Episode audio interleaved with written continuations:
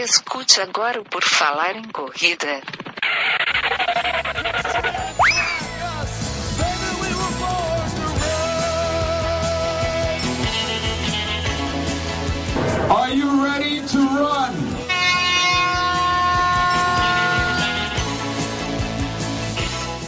Começa agora mais um episódio do podcast do Por Falar em Correr, esse podcast antiguíssimo que toca nas suas orelhas, querido ouvinte. Desde 2012 estamos aí. O meu nome é Enio Augusto e hoje eu vou conversar com o Léo Carvalho, o Corre Sampa, que vocês provavelmente devem conhecer. E neste episódio vão conhecer ainda mais da história dele. Tudo bem, Léo? Seja bem-vindo. Tudo bem, Enio? Muito obrigado pelo convite. Vamos bater um papo aí, trocar algumas experiências aí.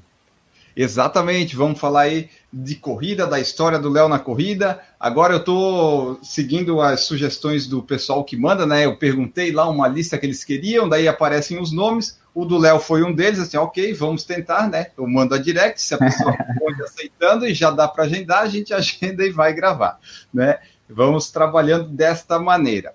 Então, vamos começar aqui a nossa conversa com o Léo, começar do começo. Vocês que sabem aí que a gente começa sempre desse comecinho, que é assim, Léo, é, te apresenta para nós aí um, um, uma apresentaçãozinha rápida e desde quando tu começou a correr que o esporte aí apareceu na tua vida? Ou a corrida é. em si? Não sei se tem o esporte já desde sempre, como é que é? Explica aí para nós. Não, vamos sim. É, obrigado pelo convite, obrigado pra, pela galera que citou meu nome aí. Contando um pouquinho da minha história com a corrida e com o esporte, eu sempre pratiquei esporte, mas sempre futebol, né? Joguei bola com bolsa na escola, faculdade, então sempre o esporte esteve ligado, mas ligado ao futebol, sempre. Sempre joguei futsal desde criança. Na fase adulta eu não corria, só trabalhava de vez em quando, fazia aquele trotezinho no parque, bem de leve, né?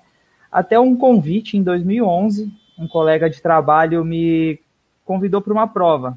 Então, ele falou assim: ah, vamos correr. E chamou, acho que nós somos cinco pessoas, para uma prova em São Paulo, 5K. E se nos inscrevemos, né? E eu comecei a treinar, mas meu treino era assim, fazer 30 minutos no parque, assim, por conta, duas vezes por semana. Falei, pelo menos para eu chegar bem, né? Sou um pouco competitivo, eu falei, ah, vou ter que chegar na frente deles, né? Mas sem treinar, sem planilha, sem instrução alguma, sem tênis, sem nada, sem nada. Aí, trotezinho no parque, fui para essa, essa corrida. Em 2011, minha primeira corrida de 5K oficial. Foi bichinho da corrida já picou na primeira prova, porque eu terminei a prova, já conversei com eles. Já cheguei, a gente estava conversando no final, falei, quando é a próxima? Eles nunca mais correram. Eu nunca mais deixei de correr assim, bateu muito forte. Assim, eu já entrei para procurar no Google quando que era, como é que eram as provas, como é que funcionava direito. Aí eu comecei a pesquisar e, e foi até hoje. Só foi aumentando a distância, tentando diminuir o pace e assim chegou até a, cheguei até a maratona, algumas maratonas. Tá, legal. Então, assim, quando ele te convidou para é, correr, tu ainda não corria. Daí tu começou assim, bom, Zero. se vai ter uma corrida, vou começar a dar uns trotinhos para pelo menos chegar lá e conseguir correr o tempo todo. Foi por aí? É, por aí, porque assim, eu, por mais ter praticado esporte, assim, futebol a vida inteira, mas eu tava um pouco parado, então eu jogava bola uma vez por semana, assim como padrão, né? É do... o pessoal faz, né? padrão, é o futebol com os amigos uma vez por semana, uma horinha e morrendo. Como a galera se inscreveu, uns cinco toparam na época, e eu falei, ah, vou tentar fazer uns 5K bem, mas só com futebol não vai dar, né? Eu não tinha noção de nada, nada, zero mesmo. Falei, quer saber? Vou correr 30 minutos no parque, mas sem noção alguma. E corri duas vezes por semana, às vezes quando não dava, quando dava também desencanado. Falei, vou curtir essa prova. Vamos ver como é que é isso, né? Não sabia de nada. Fizemos inscrição, chegamos lá e foi aquele desastre, mas foi muito legal. Eu terminei, foi uma sensação muito boa. Então eu brinco que o bichinho da corrida já me picou na primeira prova, assim. Eu já saí alucinado, falei, quando é a próxima? Aí, ah, vamos ver, vamos ver. Eles não viram. Eu fui atrás, pesquisei, caí nos sites de corrida que eu não conhecia nada, nada, nada, não, não tinha pesquisado, nunca tinha pesquisado nada e, e aí foi. Começou assim, esse foi o início. É, porque a maioria das pessoas, às vezes, tipo, como tu começou ali meio que treinando, só para não fazer feio, digamos, nos 5 km, uhum. o treino às vezes ainda pode não ser tão legal, mas quando a pessoa vai na primeira corrida, é um outro clima, né? A pessoa diz, putz, é legal isso aqui, daí ela começa a gostar de treinar e tudo mais, né? Não, e foi absurdo, assim, porque o treino eu não tinha nenhum objetivo assim, nem noção, então o treino era mais um trote paquera, assim, que a gente fala hoje no parque e sem, sem relógio, assim, sem me preocupar, dava uma volta no parque e acabou, né? E a corrida, é, me pegou tão forte, assim, porque depois daquela prova, eu me inscrevi em tantas provas que você não tem ideia, eu fazia mais ou menos umas 20 a 25 provas por ano, logo no começo. Então, eu dava umas duas, três por mês. Tinha meses que só tinha uma, outros meses que tinham mais provas, mas eu fui uma atrás da outra, e não importava se era mais para o interior, se eu ia andar 50 quilômetros de carro para correr uma provinha de 5K, na Zona Norte, na Zona Leste, no Ipiranga. Eu, eu via, puxava o calendário de um organizador de prova, anotava, buscava do outro, anotava, e comecei a me inscrever um monte de prova, assim, foi absurdo mesmo, foi muito legal. Essa energia de prova que você falou é o que eu mais gosto. Então, o contato com as pessoas, ter a estrutura, esse lance de acordar cedo, mas estar tá todo mundo lá sorrindo, contente, fazendo uma atividade física, a conquista de você tipo, conseguir completar a primeira, mesmo que morrendo, e depois tentando melhorar, evoluir na distância ou melhorar o seu tempo, esse desafio, e, e foi cada vez me apaixonando mais esse lance da corrida. Então virou um hobby para a vida inteira agora, né? É, e pelo que tu falou, tu começou ali em 2011, tu tinha quantos anos? Só para 2011, fazer uma continha aí, menos 2011 menos 8, eu tenho 34, 26 aí, né? Tá, então aí, ó, começou um pouco antes do que o pessoal geralmente começa, né? Que o pessoal às vezes começa geralmente depois dos 30, lá perto dos 40, né? Que dá uma. Passou a vida, sabe? Tá, a pessoa ficou ruim de saúde tal, começa a correr, né? Tu já começou um pouquinho antes ali. E tu começou em 2011, que ainda não tinha. 2011 acho que não estava ainda tão grande a corrida, né? Ah, eu comecei em 2008, também já não estava tanto assim. 2011 ela estava crescendo, né? Ainda não estava essa coisa que está hoje. Tu não. conseguiu ver o, o, crescimento aí, como tu é de São Paulo, né? De São Paulo, que é a maior cidade que tem mais corridas, tu conseguiu ver esse acompanhamento de como cresceu os corredores e as corridas aí, né? Muito, assim, eu não, eu não peguei antes, assim, o pessoal fala do circuito corporate, a galera que é mais antiga aqui de São Paulo, que, como você falou, por ser uma grande cidade, sempre teve uma corrida ou outra, não, não tinha essa estrutura que tinha hoje, mas São Paulo sempre tiveram algumas provinhas, né? Em 2011, não era o que é hoje, mas já estava começando a. Já tinham grandes organizadoras, a O2, a Iguana, a Corporate ainda existia. Então tinha. Desde 2011 já tinha um circuito das estações, que é muito forte aqui em São Paulo, desde sempre, né? Que era Adidas, quando a gente começou a fazer em 2011, já era da Adidas.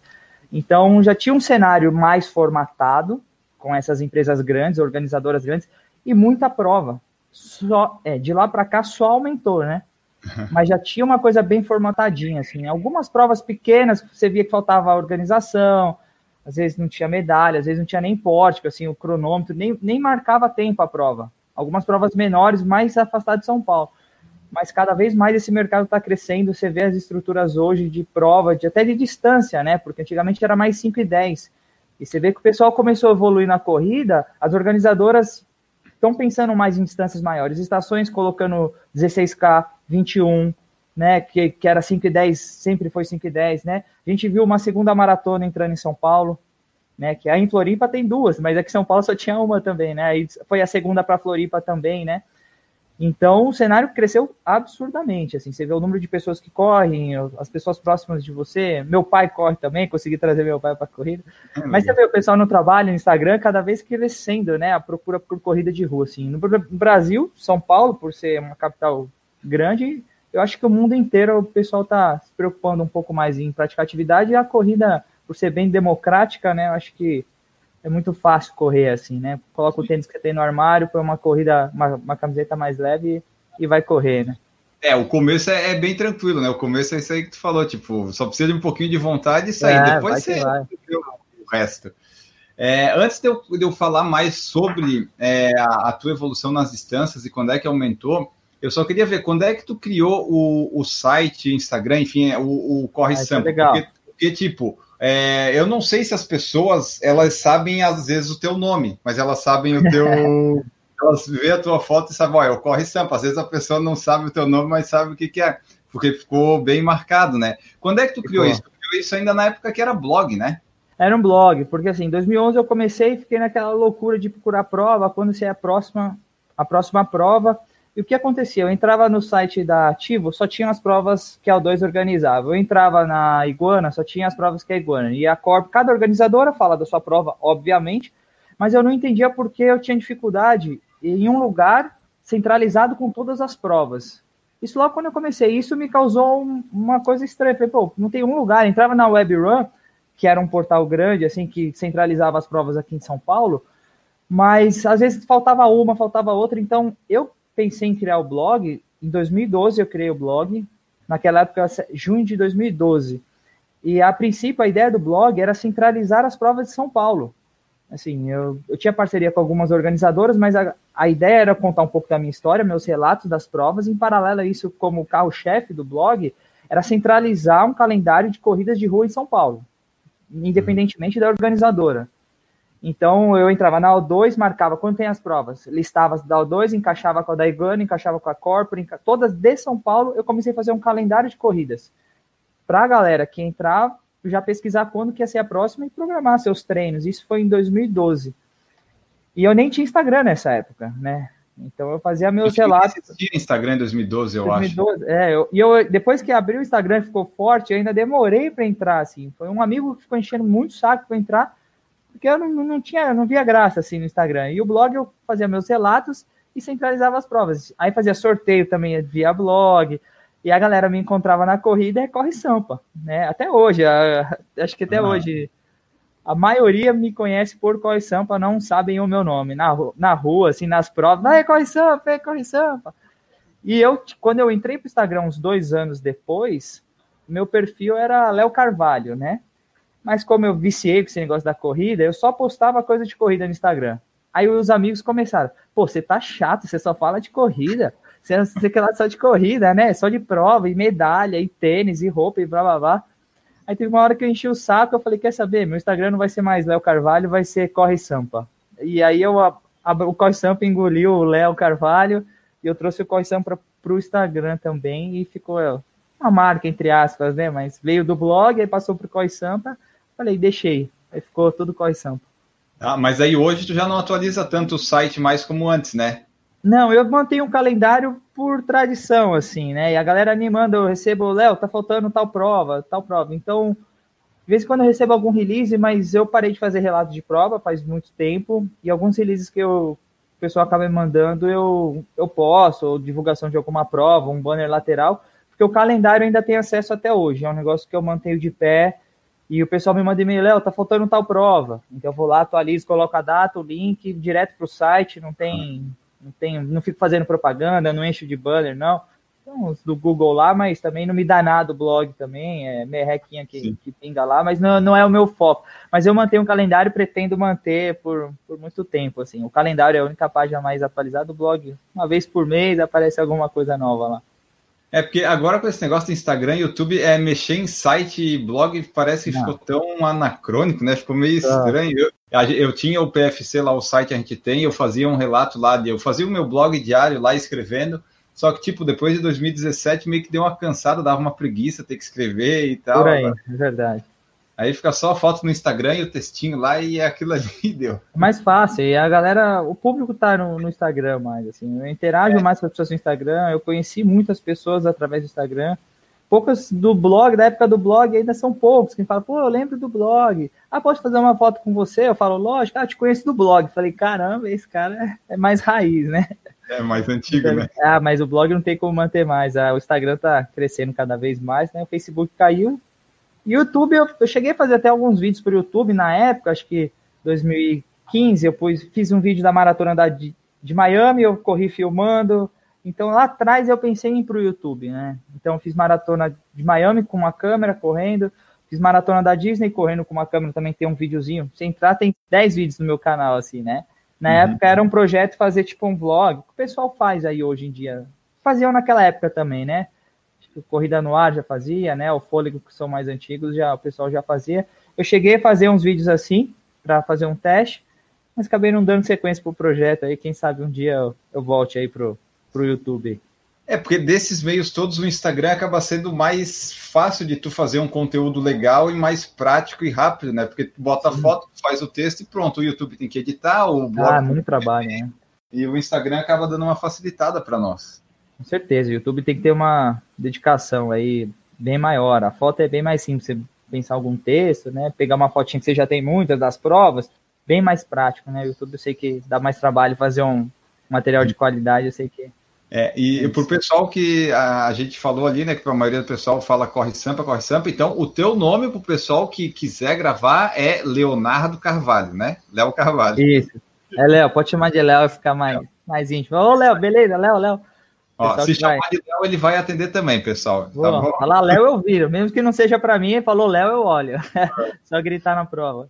Tá, e assim, é, corre samba porque provavelmente tu corria em São Paulo, nasceu em São Paulo, né? Exato. Quando eu pensei, vou criar um blog, vou centralizar as provas de São Paulo, eu pensei em alguns nomes, né? Eu falei, putz, qual é o nome do blog? É, de corrida, corrida em São Paulo, corridas em São Paulo.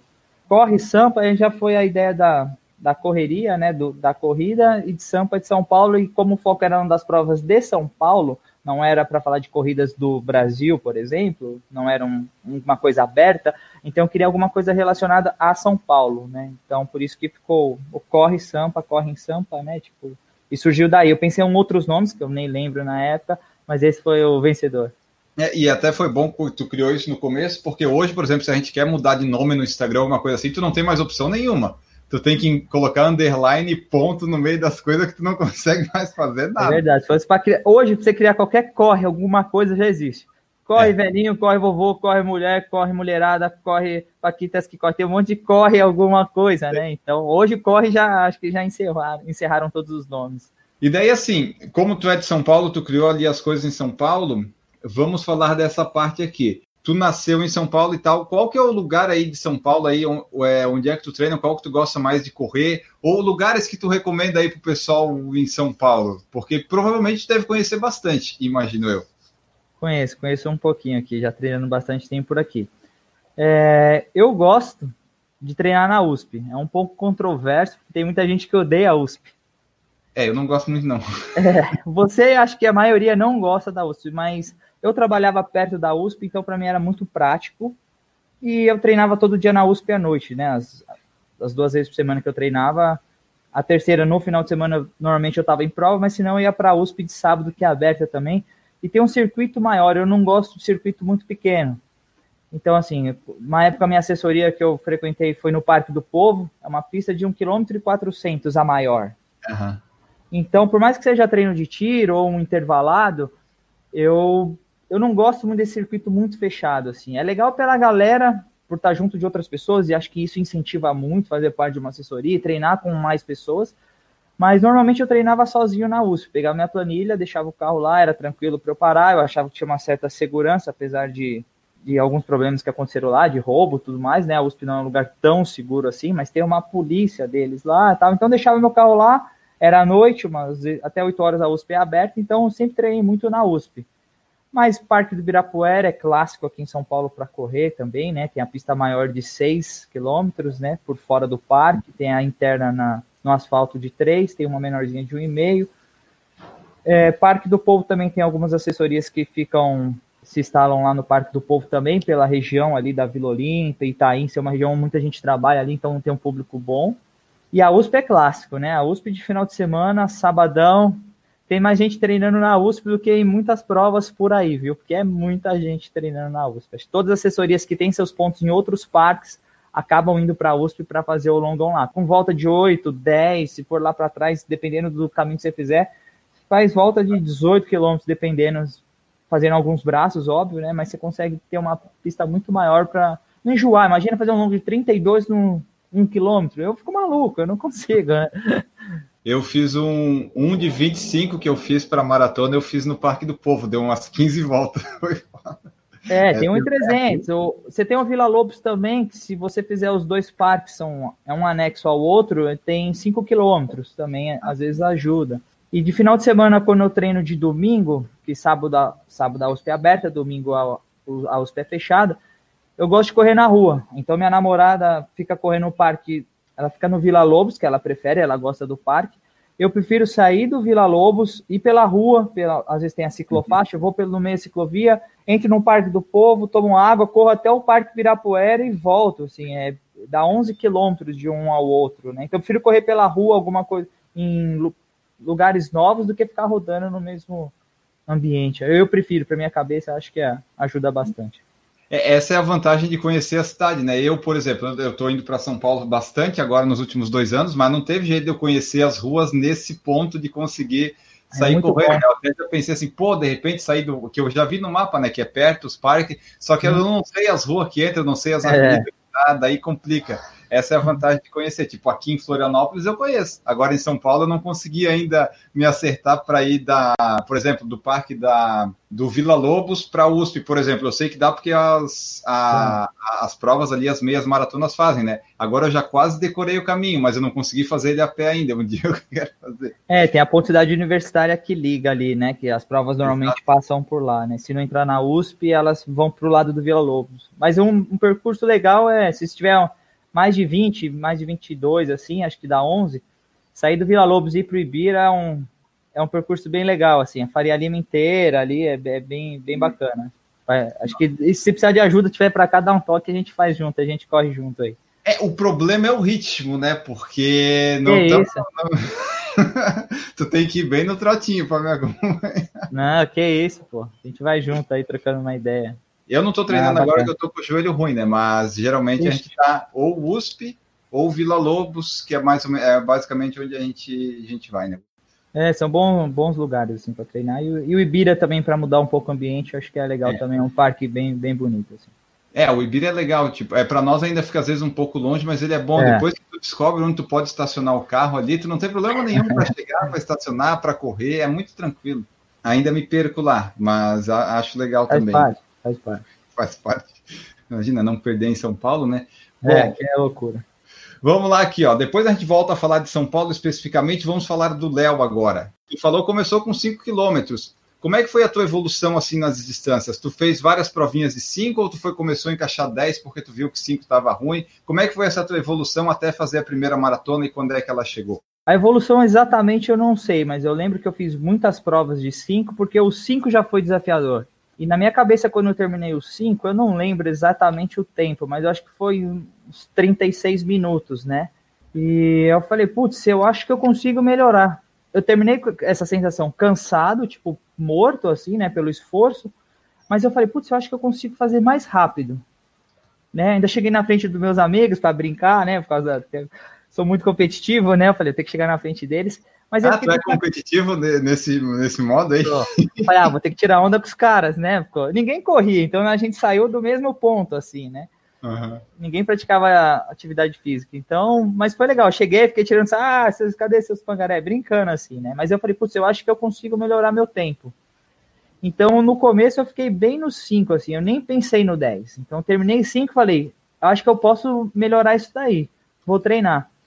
E comecei a fazer algumas provas de 5, assim, fiz várias, assim. Depois de um certo tempo que começou, será que eu consigo completar 10, né? Parecia um dobro, parecia muita coisa na época. Assim, falei, putz, 10, ah, mas é pesado, eu sofro no 5, né? Imagina correr os 10.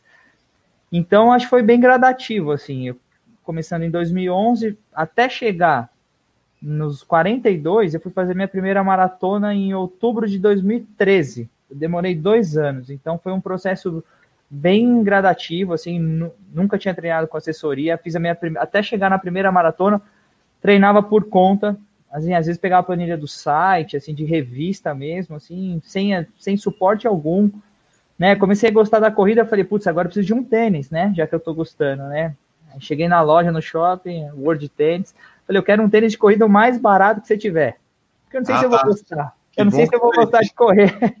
Que bom que tu pediu mais barato. Se pedisse melhor, eles iam te mandar um Nimbus aí, um negócio assim. É, verdade. E eu não sabia se eu ia gostar disso há quanto tempo, se era só uma empolgação passageira, né? Então eu falei, vou investir pouco. Se eu gostar, eu for, eu vou investindo com o tempo, né? Porque aquilo que você gosta tem mais prazer, não custa nada se também pegar um tênis melhor depois tal. Aí ele me indicou um Esquis lá, um Patriote, acho que eu paguei uns 140 reais lá. Ah, eu tive um desse, era bem baratinho mesmo. Bem baratinho, assim, foi bem no início.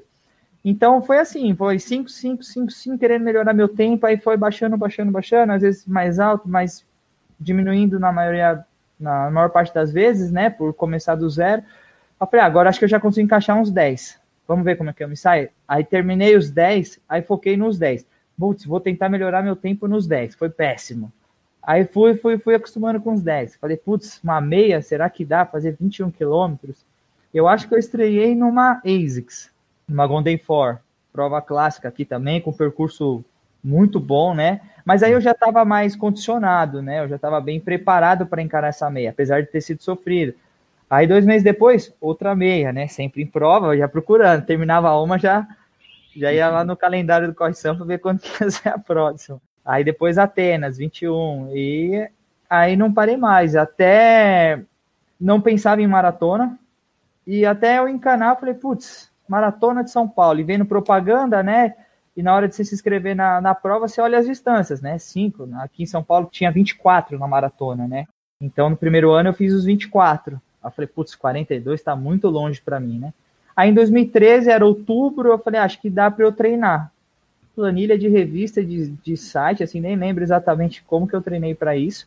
Só que eu cheguei destruído na, na prova, né? Eu, primeira maratona em 2013 em São Paulo, putz, puta sol, marginal, ali no túnel. Essa da Escom não acaba nunca, pô, é horrível, assim, né? O percurso não é bom, né? De... Não ajuda nada, é uma pancadaria, um sobe e desce também, entrava na USP, marginal. Mas completei. Aí completei uma semana, falei, putz, não quero maratona, assim, né? Deu aquele baque ao contrário, né? Tipo, cheguei, ah, completei, tipo, feliz da vida, dane-se o tempo, né? Nem aí. Primeira maratona, acho que é mais para vocês conhecerem mesmo e, e completar. Mas aí falei, putz, completei, mas fiquei quebrado, né? Mancando, né? Todo torto, normal, aquela dor de esforço físico padrão. E não quis saber de maratona. Falei, ah, acho que não, não é para mim os 42, não. Acho que eu vou voltar para os 21, que é mais, mais uhum. confortável, assim, né? Você faz um esforço, mas não dura tanto tempo, né? Não sofre tanto, né? Eu achava. Mas aí passa uma semana, duas semanas, você já, já coça aqui, né? Coça ali, eu falo, ah, não, quando vai ser a próxima? Aí e dá-lhe maratona, dá-lhe maratona. E hoje a distância que eu mais gosto são os 42 mesmo, né? Maratona é a minha distância preferida.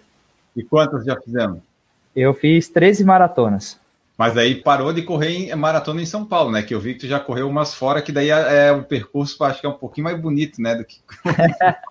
é, já, já tive a oportunidade de correr umas provas maravilhosas, assim, uma das mais lindas, assim, acho que do mundo eu já, já fiz, né? Mas eu, eu fiz São Paulo, aí por oportunidade depois eu fiz fevereiro, eu fiz Miami. Só que São Paulo tem a comodidade de ser em casa, né? De não se preocupar com viagem, com tempo. É, minhas férias no trabalho, eu trabalhava numa universidade, então eu só podia pegar férias em dezembro, janeiro ou julho, que uhum. era a época off, né? E como eu revezava com a equipe, eu tirava sempre em janeiro, ou no começo em fevereiro. Então, por isso que nas minhas férias eu decidi fazer Miami, que era primeiro domingo de fevereiro. Aí São Paulo aqui, outubro. Aí fiz São Paulo de novo, da ESCONS. Mesma, já sabia do sofrimento, eles mudaram o percurso, jogaram na marginal, aquele cheiro bom, né, da marginal. Foi um retão que não acabava nunca na marginal 35, você voltava assim, foi horrível. Esse, esse ano acabou água para a galera que veio mais para trás. Com sol, sem água, putz, a galera reclamou demais dessa, dessa prova. Aí depois fiz Disney, por ser em janeiro também, né? Aí depois eu fiz Buenos Aires, uma puta prova, né? Tipo, o custo-benefício é muito bom, é aqui mais pertinho, é mais barato, temperatura boa, prova boa, organização boa, percurso bom, altimetria bem bacana. Depois eu fiz Rio também, por ser, falavam, falavam que era a mais bonita, né? Do, do Brasil, a maratona. A Roberta, nesse meio tempo, eu comecei a namorar, conheci a Roberta na, na São Silvestre. Ela não ah, então São... tu já correu a maratona de São Silvestre? Já, já fiz umas três, quatro vezes a maratona de São Silvestre. Não importa quantas maratonas eu fiz. Você fez São Silvestre? Fiz. Ah, então tá valendo. Então tá bom, podemos continuar a conversa, vai. Vai, então tá pago. Eu fiz umas três vezes. Aí fiz Buenos Aires, puta prova. Aí fui pra Disney de novo, que aí eu quis fazer o Dunga. Eu fiz com, com a minha namorada o Dunga. Foi bem legal. E em janeiro fiquei procurando uma prova nesse período do ano. Eu falei, puta, já fiz Disney, já fiz Miami. Aí achei Dubai. Opa. Janeirão, aí eu falei, ah, vou, vou para essa.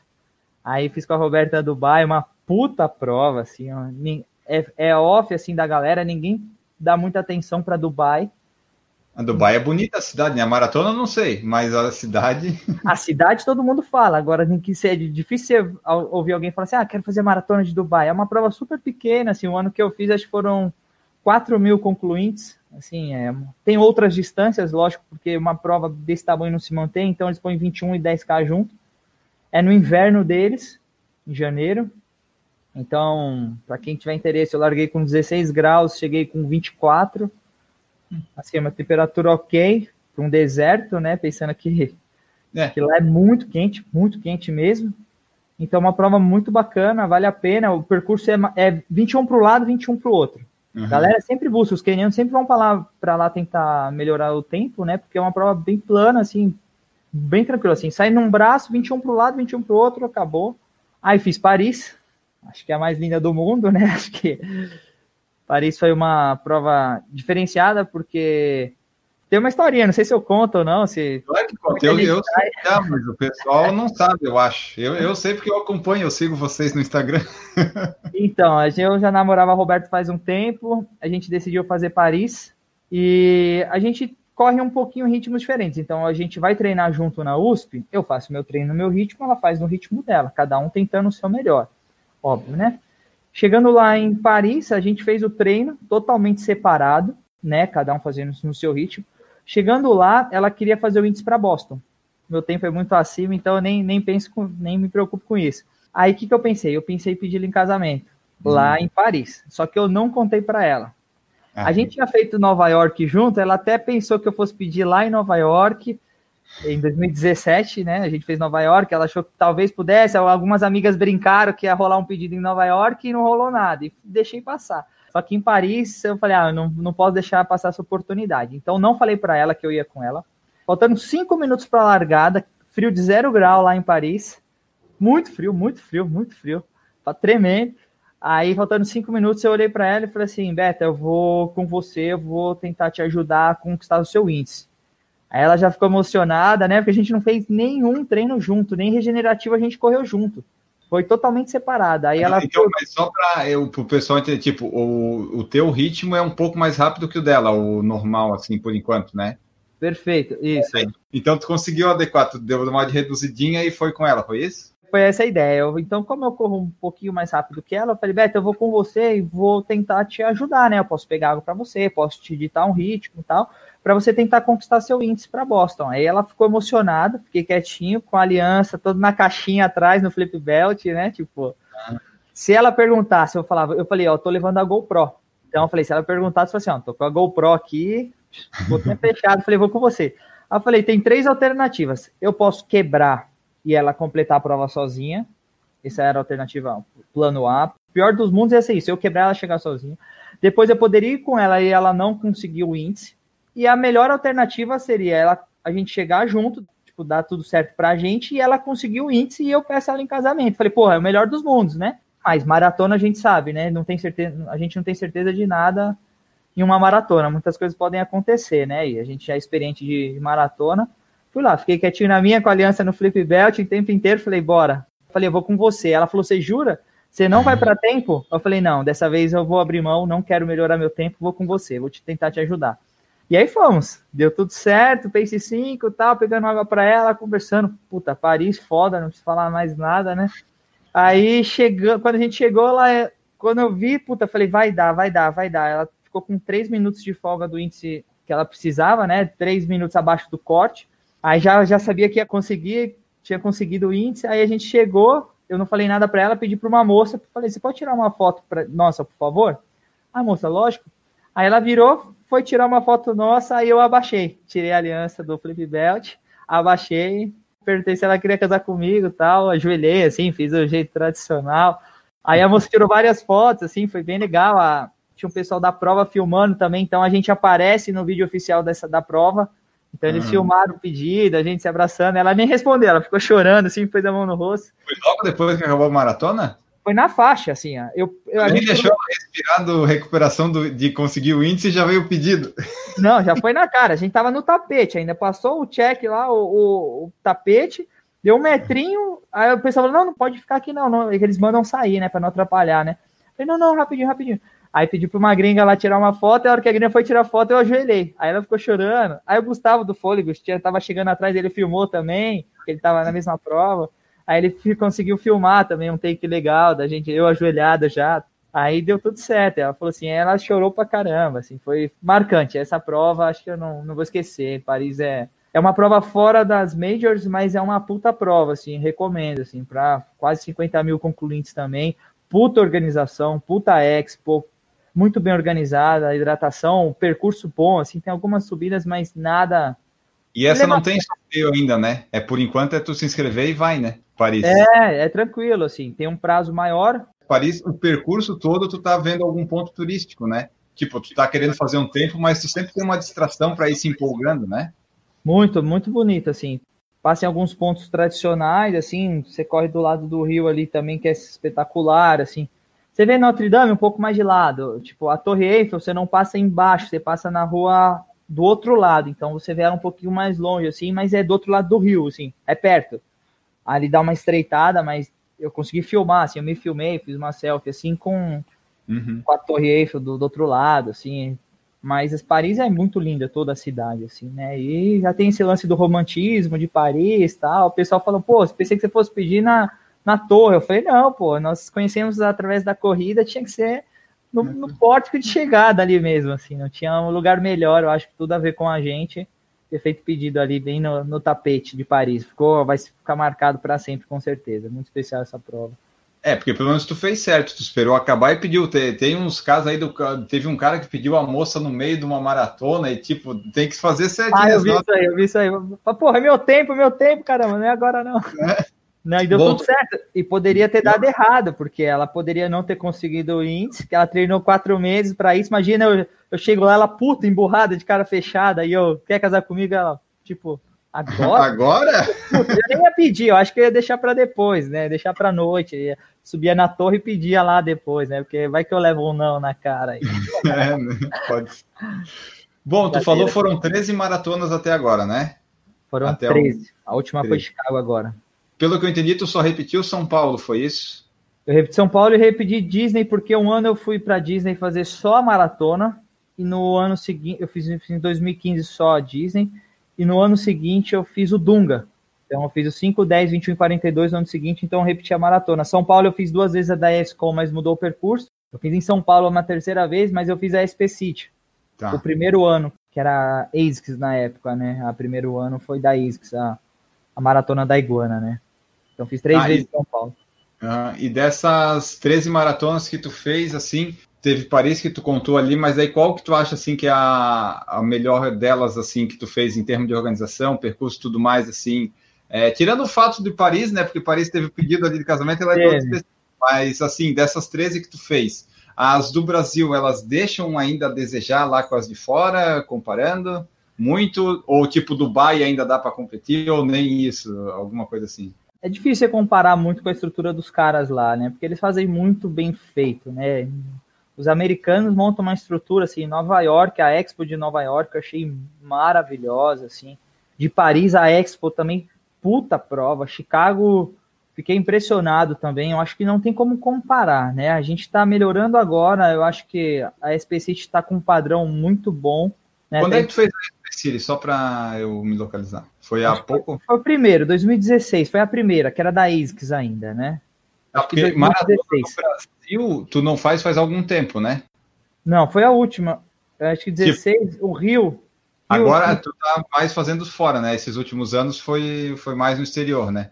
Fora, porque eu comecei a investir um pouco mais, né? Eu falei, putz, eu organizo um passeio de turismo com uma prova. Antigamente, quando vai, eu ia viajar, mas não, tava, não corria, então não tinha interesse. Hoje eu já programo, assim, eu pretendo fazer pelo menos duas maratonas por ano, essa é a minha estratégia, igual eu fiz. Esse ano eu fiz Paris e Chicago. O ano passado era para eu ter feito Floripa, só que eu me machuquei, a DAO 2 e uhum. Berlim. Então só fiz Berlim no segundo semestre porque eu tava com uma dor na panturrilha. Minha namorada foi, a gente foi, eu viajei para Floripa, essa é a primeira uhum. maratona da DAO 2 ano passado. Só que minha panturrilha tava ruim, eu falei, eu vou tentar. Aí larguei, chegou no 7 e eu abandonei. Assim, eu ia com ela, falei, não dá, não consigo completar. Se eu completar, eu vou me lesionar e vou ficar muito mais tempo parado. Aí abandonei, ela uhum. terminou, Floripa. Então minha ideia é sempre fazer duas por ano. Ia ser Floripa no primeiro semestre do ano passado. Mas como não teve, então essas últimas que eu fiz foi todas no, no exterior. Putz, é difícil comparar assim. Berlim, a Expo de Berlim eu acho um pouco mais bagunçado mas é uma puta prova plana, organização de hidratação, acho que não tem o que eu falar, assim, não tem o que reclamar, né? Eu, eu tive a, a sorte de Berlim, o recorde mundial do Kipchoge, eu estava lá. Quando ele bateu o recorde mundial, eu estava na prova. E agora em Chicago também, o recorde mundial feminino, eu também estava na mesma prova que a. Olha! é, então os dois recordes mundiais de maratona eu estava presente, assim, participando. Então, se a maratona quiser ter um recorde mundial, é bom que eles te contratem para ir lá participar, né? Por favor, assim, Dubai que gosta de investir um dinheirinho, aqueles sheiks milionários lá, por favor, oferece um milhão para o keniano que bateu o recorde e paga minha passagem que eu tô indo. Mas assim, tu falou, eu vi Nova York, Chicago, Berlim, é, tu já fez três majors, então, pelas minhas contas aqui. Foi isso? Correto, três majors. Aí tu falta... tem essa vontade de fazer as seis assim, tipo, ah, eu quero fazer muito, ou tipo assim, ah, se der para fazer eu faço, mas também não é um objetivo. É exatamente isso que você falou. Lógico que eu quero, pretendo fazer, mas também não é um objetivo. Tanto que encaixei Dubai no meio, que é fora do eixo.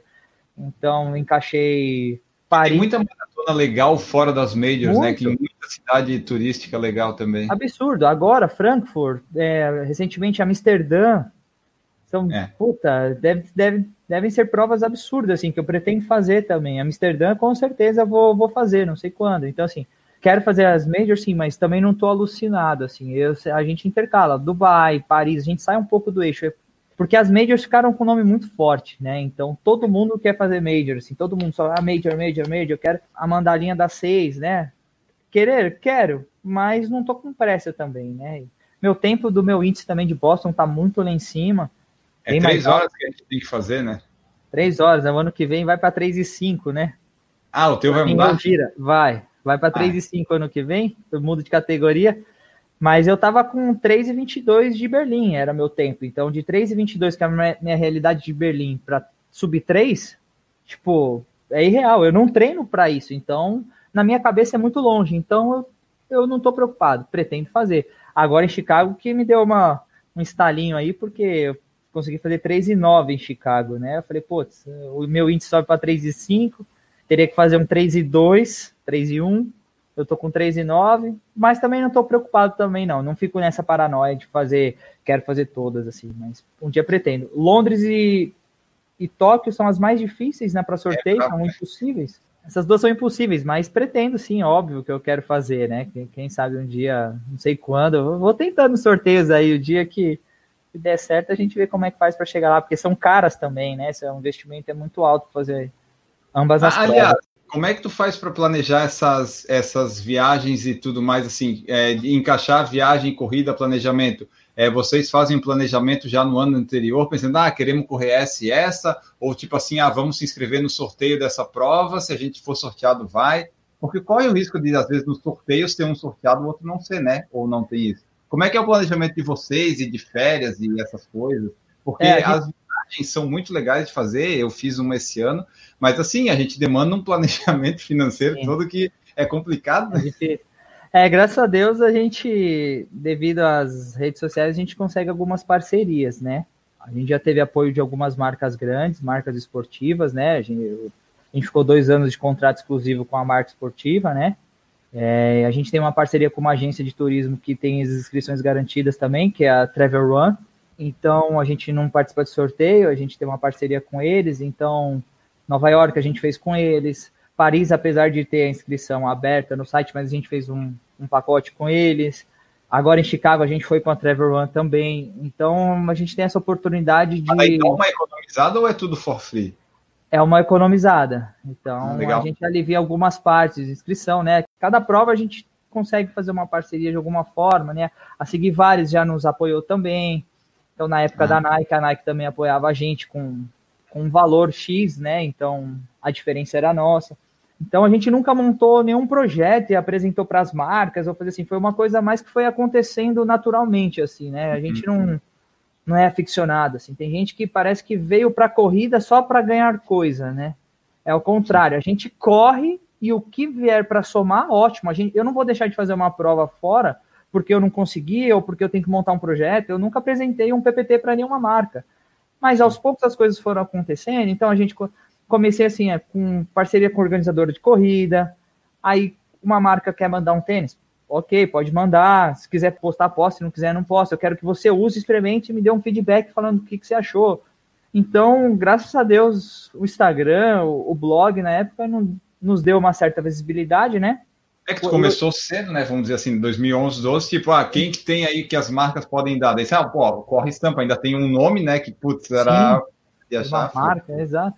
E graças a Deus ainda pinta algumas parcerias, assim. Então a gente consegue nos planejar e ter um apoio. Mas, assim, a gente sempre falou assim, eu sempre converso com a Beta, assim, tendo parceria ou não, independentemente da marca ou do tipo de apoio, se a gente vai aceitar ou não, a gente sempre, a gente gosta de maratona e a gente sempre vai fazer isso para resto da nossa vida, né? Então, se alguma marca quiser ligar a imagem dela a nós, achar que tem a ver e a gente puder retribuir de alguma forma para ela também, então a gente é bem verdadeiro, a gente não, a gente é corredor porque a gente gosta da corrida e não por, por pela troca, entendeu? Se pintar alguma parceria, ótimo, lógico, será muito bem-vindo, né? Se a gente puder somar e a marca somar com a gente. Então a gente conseguiu alguns apoios durante esses projetos que facilitou a gente ter feito tanta prova fora, né?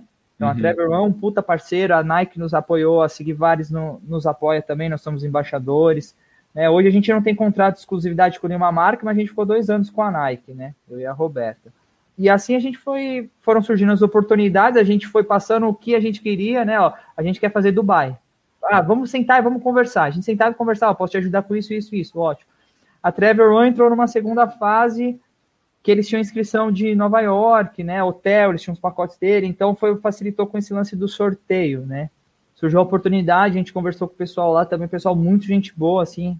Então, graças a Deus isso ajuda. Então, ela conseguiu o índice para Boston, deu tudo certo lá em Paris, fez a inscrição para Boston. Então, ela vai para Boston. Eu uhum. não queria ir para Boston. Porque eu falei, putz, eu quero ir quando eu tiver tempo para ir, né?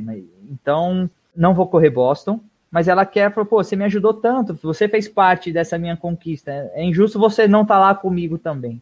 Uhum. Então, eu acho que eu vou para Boston, mas questão do planejamento. Eu não sei qual será a minha próxima maratona. Pro primeiro semestre eu queria encaixar alguma. Então, chega nessa hora eu vou pensando, o que, que eu posso fazer? Alguma na América do Sul, aqui em São Paulo, Porto Alegre, né? E daí, assim, tu ah, tá, pô, eu vou querer fazer de repente a ah, Chile. Daí tá, eu vou fazer Chile. Se, mas aí tu não vai atrás assim, tipo, ah, eu vou fazer Chile, vocês querem. Não, vocês decidiram a prova, tá, vamos fazer essa. Se alguém aparecer quiser, não, a gente vai, mas nós não vamos mudar os planos de ir para o Chile, por exemplo, por causa da, de alguma coisa, né? Ou depende não, muito. Né? É, eu acho que depende, assim, porque se, se eu falar para você, ah, vou fazer Porto Alegre em junho, aí chega algum, alguma outra marca e você fala assim, ó ó, vamos fazer uma parceria, você vou conseguir inscrição, passagem, alguma página, vou conseguir te ajudar, mas a minha marca faz uma prova em, em Sevilha. Sevilha. É isso. Uma Valência. prova diferente. Aí eu vou ver, putz, vale a pena. Vai ser 100% na, de vocês, ou eu, vai, vocês vão nos apoiar, vai ser um apoio. Vale a pena ou não? Aí é questão de conversar, né? Ah, vale a pena ir para Sevilha. Pô, vai, vai, vão, vão zerar, tipo, vai, 80% do custo eles vão arcar. Ah, vamos para uhum. Sevilha. Eu também não tenho apego também não. Se, vai, se valer a pena para gente, a não ser que eu queira muito fazer uma prova, aí eu, eu abro mão, assim, né? Aí eu falo, não, obrigado, uhum. Né? Vou, vou te, eu, eu te dou um tênis para essa maratona. Falei, não, não faz sentido, né? Tipo, que apoio é esse, né? Então a Sim. gente é bem aberto, assim, para conversar, mas a gente, a gente até hoje, a gente nunca procurou. Tipo, ah, quero Sim. fazer Londres e vou bater na porta, montar um PPT, ó, seu retorno é isso, vocês me dão isso, eu quero isso. Não, a gente nunca fez isso. Foram parcerias, parcerias mesmo. Que, ó, vamos junto, o que, que vocês querem? Quero isso? Pô, o que, que a gente pode te ajudar? Isso é bom para você? Isso não é? A gente pensou isso. Ah, não, mas a gente tinha pensado isso. Como a gente pode chegar no meio termo? Então sempre foi assim, né? Então agora estou em busca e aceito sugestões da galera aí. Quem depois você mandar lá no Corre Sampa primeiro semestre, pode ser no mundo inteiro, pode ser em São Paulo, Brasil, pode ser. Mas um... tem que ser prova plana para conseguir baixar o tempo ou pode ser tipo uma uphill? Putz. baixar tempo eu não, não sei, assim. Eu fico sempre na dúvida, né? Tu tipo... é competitivo, tu falou. É, mas por exemplo, Paris eu abri mão do meu tempo para correr com a aberta.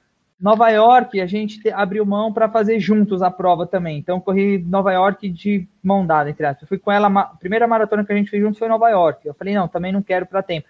Então eu dou uma intercalada. Eu acho que, por mais que eu seja competitiva, acho que a vida não é assim só ficar bitolado também. Ah, quero melhorar meu tempo, ah, quero meu índice para bosta. Pô, a, a, prova permite que eu melhore, estou bem, estou bem treinado, vou para tempo. Lógico, vou para o meu melhor.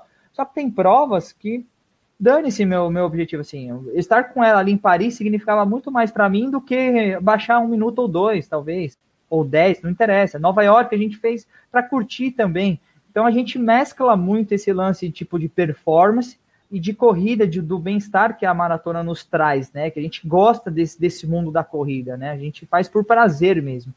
Então uhum. ela vai uhum. para Boston e eu vou, vou pesquisar algumas, né? Estava vendo algumas lá por perto, assim, porque é prova lá, Boston na segunda, né? Falei, será que se eu pegar o carro eu consigo ou pegar um voo e fazer alguma no próximo domingo ou um domingo antes, né? Já por ali. Tô pensando, ou eu faço, se for fazer aqui Porto Alegre, que é, aí seria para tempo, porque é um percurso bom, né? Up Hill pretendo fazer, mas não quero sofrer agora não. Mais para frente eu faço Up Hill aí, que eu vejo a galera passando muito mal lá e eu não quero sofrer dessa, é. dessa forma aí. O, ali que tu falou do, das marcas, parceria e tal, então assim, o pessoal que vê o Corre Sampa, o Corre Sampa não vive de corrida, né? vocês não vivem da corrida. Tipo, a corrida vocês correm, conseguem algumas coisas e tal, mas o, o principal que sustenta vocês é o trabalho normal, vamos dizer assim, né? Exato. Nós, nós temos nossos trabalhos e a corrida é nosso hobby, assim. Meu sonho seria trabalhar com alguma coisa que envolvesse esporte, a corrida. Trabalha assim. com o quê? Eu sou publicitário. Eu saí o ano passado, trabalhei 10 anos na Universidade Paulista com nessa parte de ensino à distância. Né? Hoje eu trabalho com fotografia, mas esse é o, é o que me sustenta, né? Então, a corrida é o nosso hobby e a gente faz por prazer mesmo.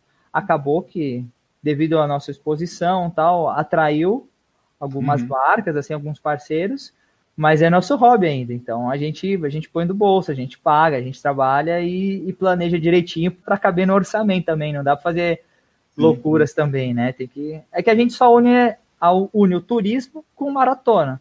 Lógico, a gente foi para Berlim, aí a gente pegou dois dias, fomos para Paris, aí fomos para Londres, aí aproveita para fazer aquele turismo meio manquitola, assim, né? Meio todo torto, né? Pós-maratona. Mas a gente sempre une o turismo com as provas, então a gente. Tudo que a gente vai correr, a gente já pensa o que, que a gente pode conhecer, né? Se é mais breve, ou se é nos Estados Unidos, a gente ficou só em Chicago.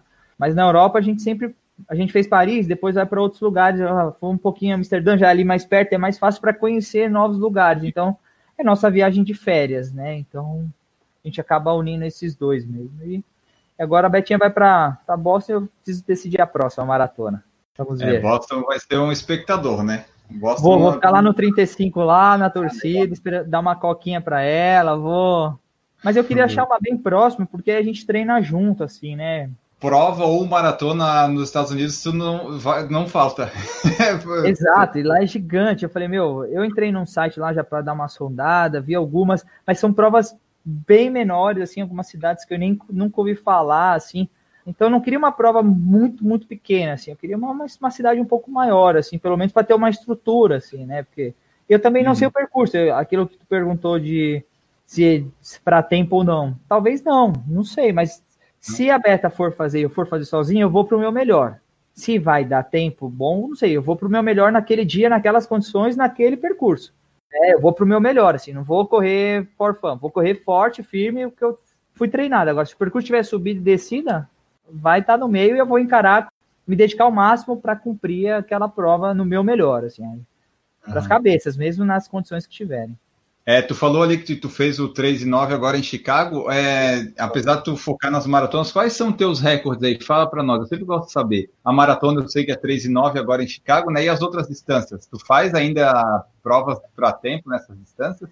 Pouquíssimas, assim. Eu tenho 19, acho que 19 baixo no, no 5K, mas faz muito tempo. Se eu te falar que faz 5 anos, porque eu não corro mais prova de 5K. Então, meus 10K faz muito tempo, mas é 40 abaixo também. Não sei se eu fiz numa Night Run ou se foi na Adidas Boost, foi foi 40 abaixo, eu fiz duas vezes 40 abaixo, eu nunca consegui fazer 39, isso eu lembro, né? Ficou marcado. Mas eu não faço mais provas de 10K, mas tudo bem, eu faço para treinar. Então eu dou três voltas no circuito das estações, eu dou três voltas no circuito Atenas. Eu fiz uma prova da, da Track Field 15K, eu dei duas voltas de 15, foi meu longo de 30 a ambulância já tava me tirando da prova, assim, né? Vai, vai, vai, termina lá. Então é isso, é 19 nos 5, 40 abaixo nos 10. A meia maratona, olha que engraçado, eu fiz 1,33, meu, meu melhor tempo. Foi agora na City, treinando para maratona, só que eu tinha 27. Então eu fiz 21 na City, 1,33, depois terminei meu longo, fiz mais 6 km ali no Jockey. E minha segunda metade de Chicago foi 1,33. Eu fiz a primeira parcial de Chicago para 1,35. Falei, putz, se eu dobrar dá 3,10. Se eu perder um pouco, 3,12, 3,14. Esse foi meu raciocínio durante a prova de Chicago, né? Que o teu recorde tava... era qual? Era 3 e... 3,22. Era muito alto. Pô, então você tava com uma folga boa. Tá muito folga. Eu falei, tô dentro. O adesivo que tava no meu braço era para 3 horas e 20, que já era meu recorde. Só que eu estava me sentindo bem, eu estava muito bem treinado, estava frio, a prova plana, a Beta largou na minha frente, eu passei por ela, tirei o celular, fiz filme ainda, e a gatinha, vai lá, vamos lá, boa prova. Passei por ela e fui. Encontrei meu amigo Michel no quilômetro e pouco, ele foi comigo, a gente foi conversando assim, mas eu estava me sentindo muito bem. Então eu passei a primeira metade para 1,35. Aí eu calculei, falei, vezes 2, 3,10. Se eu perder um pouco, 3,12, 3,14. Falei, putz, eu, meu RP já estava meio que certo, assim, se eu não me lesionar, tá dentro. E eu olhava os paces no braço, para que o adesivo era de 3,20 e o GPS se perde. Eu olhava no braço, olhava, milha 1, tô dentro, milha 2, tô dentro, tô abaixo, mas não sabia quanto abaixo. GPS uhum. maluco lá em Chicago, que é o que me falaram, o GPS não funciona por causa dos prédios muito, todos são muito altos, né? E esse GPS não funcionando me ajudou. Por quê? Porque eu corri por, por sensação de esforço. Se o GPS estivesse funcionando, eu ia travar a pace 440, ia seguir a 440 e ia ter feito 3,16. Mas por pelo GPS não funcionar, eu fui por Sim. sensação de esforço, eu bem, empolgado na prova, tomando meus géis, água pra caramba, isotônico, com meu com um amigo lá foi até o 19 comigo, o Michel foi comigo, depois ele falou, putz, Léo, tá pesado para mim. Eu continuei. Passei a meio em 35, aí fui negociando com a minha cabeça, né? Aí foi passando, 22, 23, eu me sentindo bem, 24, 25, falei, comecei a acreditar, falei, acho que dá 3 e 10. Aí eu falei, ah, não, se eu vou fazer 3 e 10, eu não vou deixar virar o 10, não, vou ter que fazer 3 e 9, 59, pelo menos. Aí comecei a acreditar, falei, é possível. Pace, 4 e 30, tem que manter. Fiquei 4 e 30, 4 e 30, 4 e 27, 4 e 35, na média, falei, agora tô dentro dos 3 e 10. Falei, vou, vou fazer 3 e 9. No 35, minhas pernas começaram a doer muito, mas de esforço, não de lesão, que eu tava fazendo muita força. Mas aí eu comecei a pensar, falei, não, Kipchoge sente dor também, não vou desistir agora não. não, o cara que corre rápido, ele sente dor também, todo mundo sente, vou ter que correr para dor, e, e a dor vai, vai me acompanhar, mas faz parte, é dor de esforço, e eu continuei, e o pace foi acompanhando, cada quilômetro do 35 aos 42, Cada quilômetro era olhar no relógio, dava a volta, tipo 4h30. Falei, puta, tô dentro, tô dentro. Isso foi me dando muita confiança, isso, muita cabeça, assim. Eu tava muito bem de cabeça. Eu tava querendo muito esse 3 e 9 ali naquela hora, né? Então, nos 35, eu passei perto do. Minha amiga me gritou, eu queria uma coca ali, que tava com o pessoal da Running Fan, depois tava o pessoal do Marcos Paulo. A Aninha me gritou, só que quando ela me gritou, eu já tava do lado. Eu tava louco por uma coca ali, cara, vai dar um, um açúcar, eu já tava fraco ali, já um pouco. Aí ela que me gritou, falei, puta, ficou para trás. É minha esperança do, do açúcar da Coca ali, do Red Bull já era. Aí continuei, mas graças a Deus foi encaixando, a cabeça foi muito boa, assim. Na reta final, assim, eu não enxergo muito bem de longe. Tinha uma reta absurda. Eu vi um, uma, um banner vermelho, assim, eu falei, puta, é ali. Comecei a correr, puta ventania lá em Chicago, puta vento na cara, eu olhando, correndo meio de lado. Quando eu fui chegando mais perto, que eu olhei, Falei, puta, não é o pórtico, era uma banca de jornal, tipo uma banca com uma faixa vermelha, achei que era o pórtico. Aí eu falei, não, se não é aqui, tá acabando. Eu já com 43, acho que o meu relógio, bem mais que uma maratona. Não, 43, não, 42 e pouco já no meu relógio, eu tinha dado a distância da maratona. Falei, tá chegando. Não estudei o percurso, virei à direita, é uma pontezinha, subi um pouquinho. Quando eu virei à esquerda, vi o pórtico. Eu olhei 38, alguma coisa. Falei, já deu 39. Aí passei com 3 horas, 9 e 9. Aí já sabia que tá dentro da casa dos 9 Aí já fiquei feliz, cheguei e dei um puta grito lá e deu tudo certo. Muito mais do que eu esperava, e graças ao relógio, hein? Muita gente fala isso de correr por sensação de esforço, treinar é. às vezes sem relógio. Corre pace 5 sem relógio 10 km. Será que você consegue?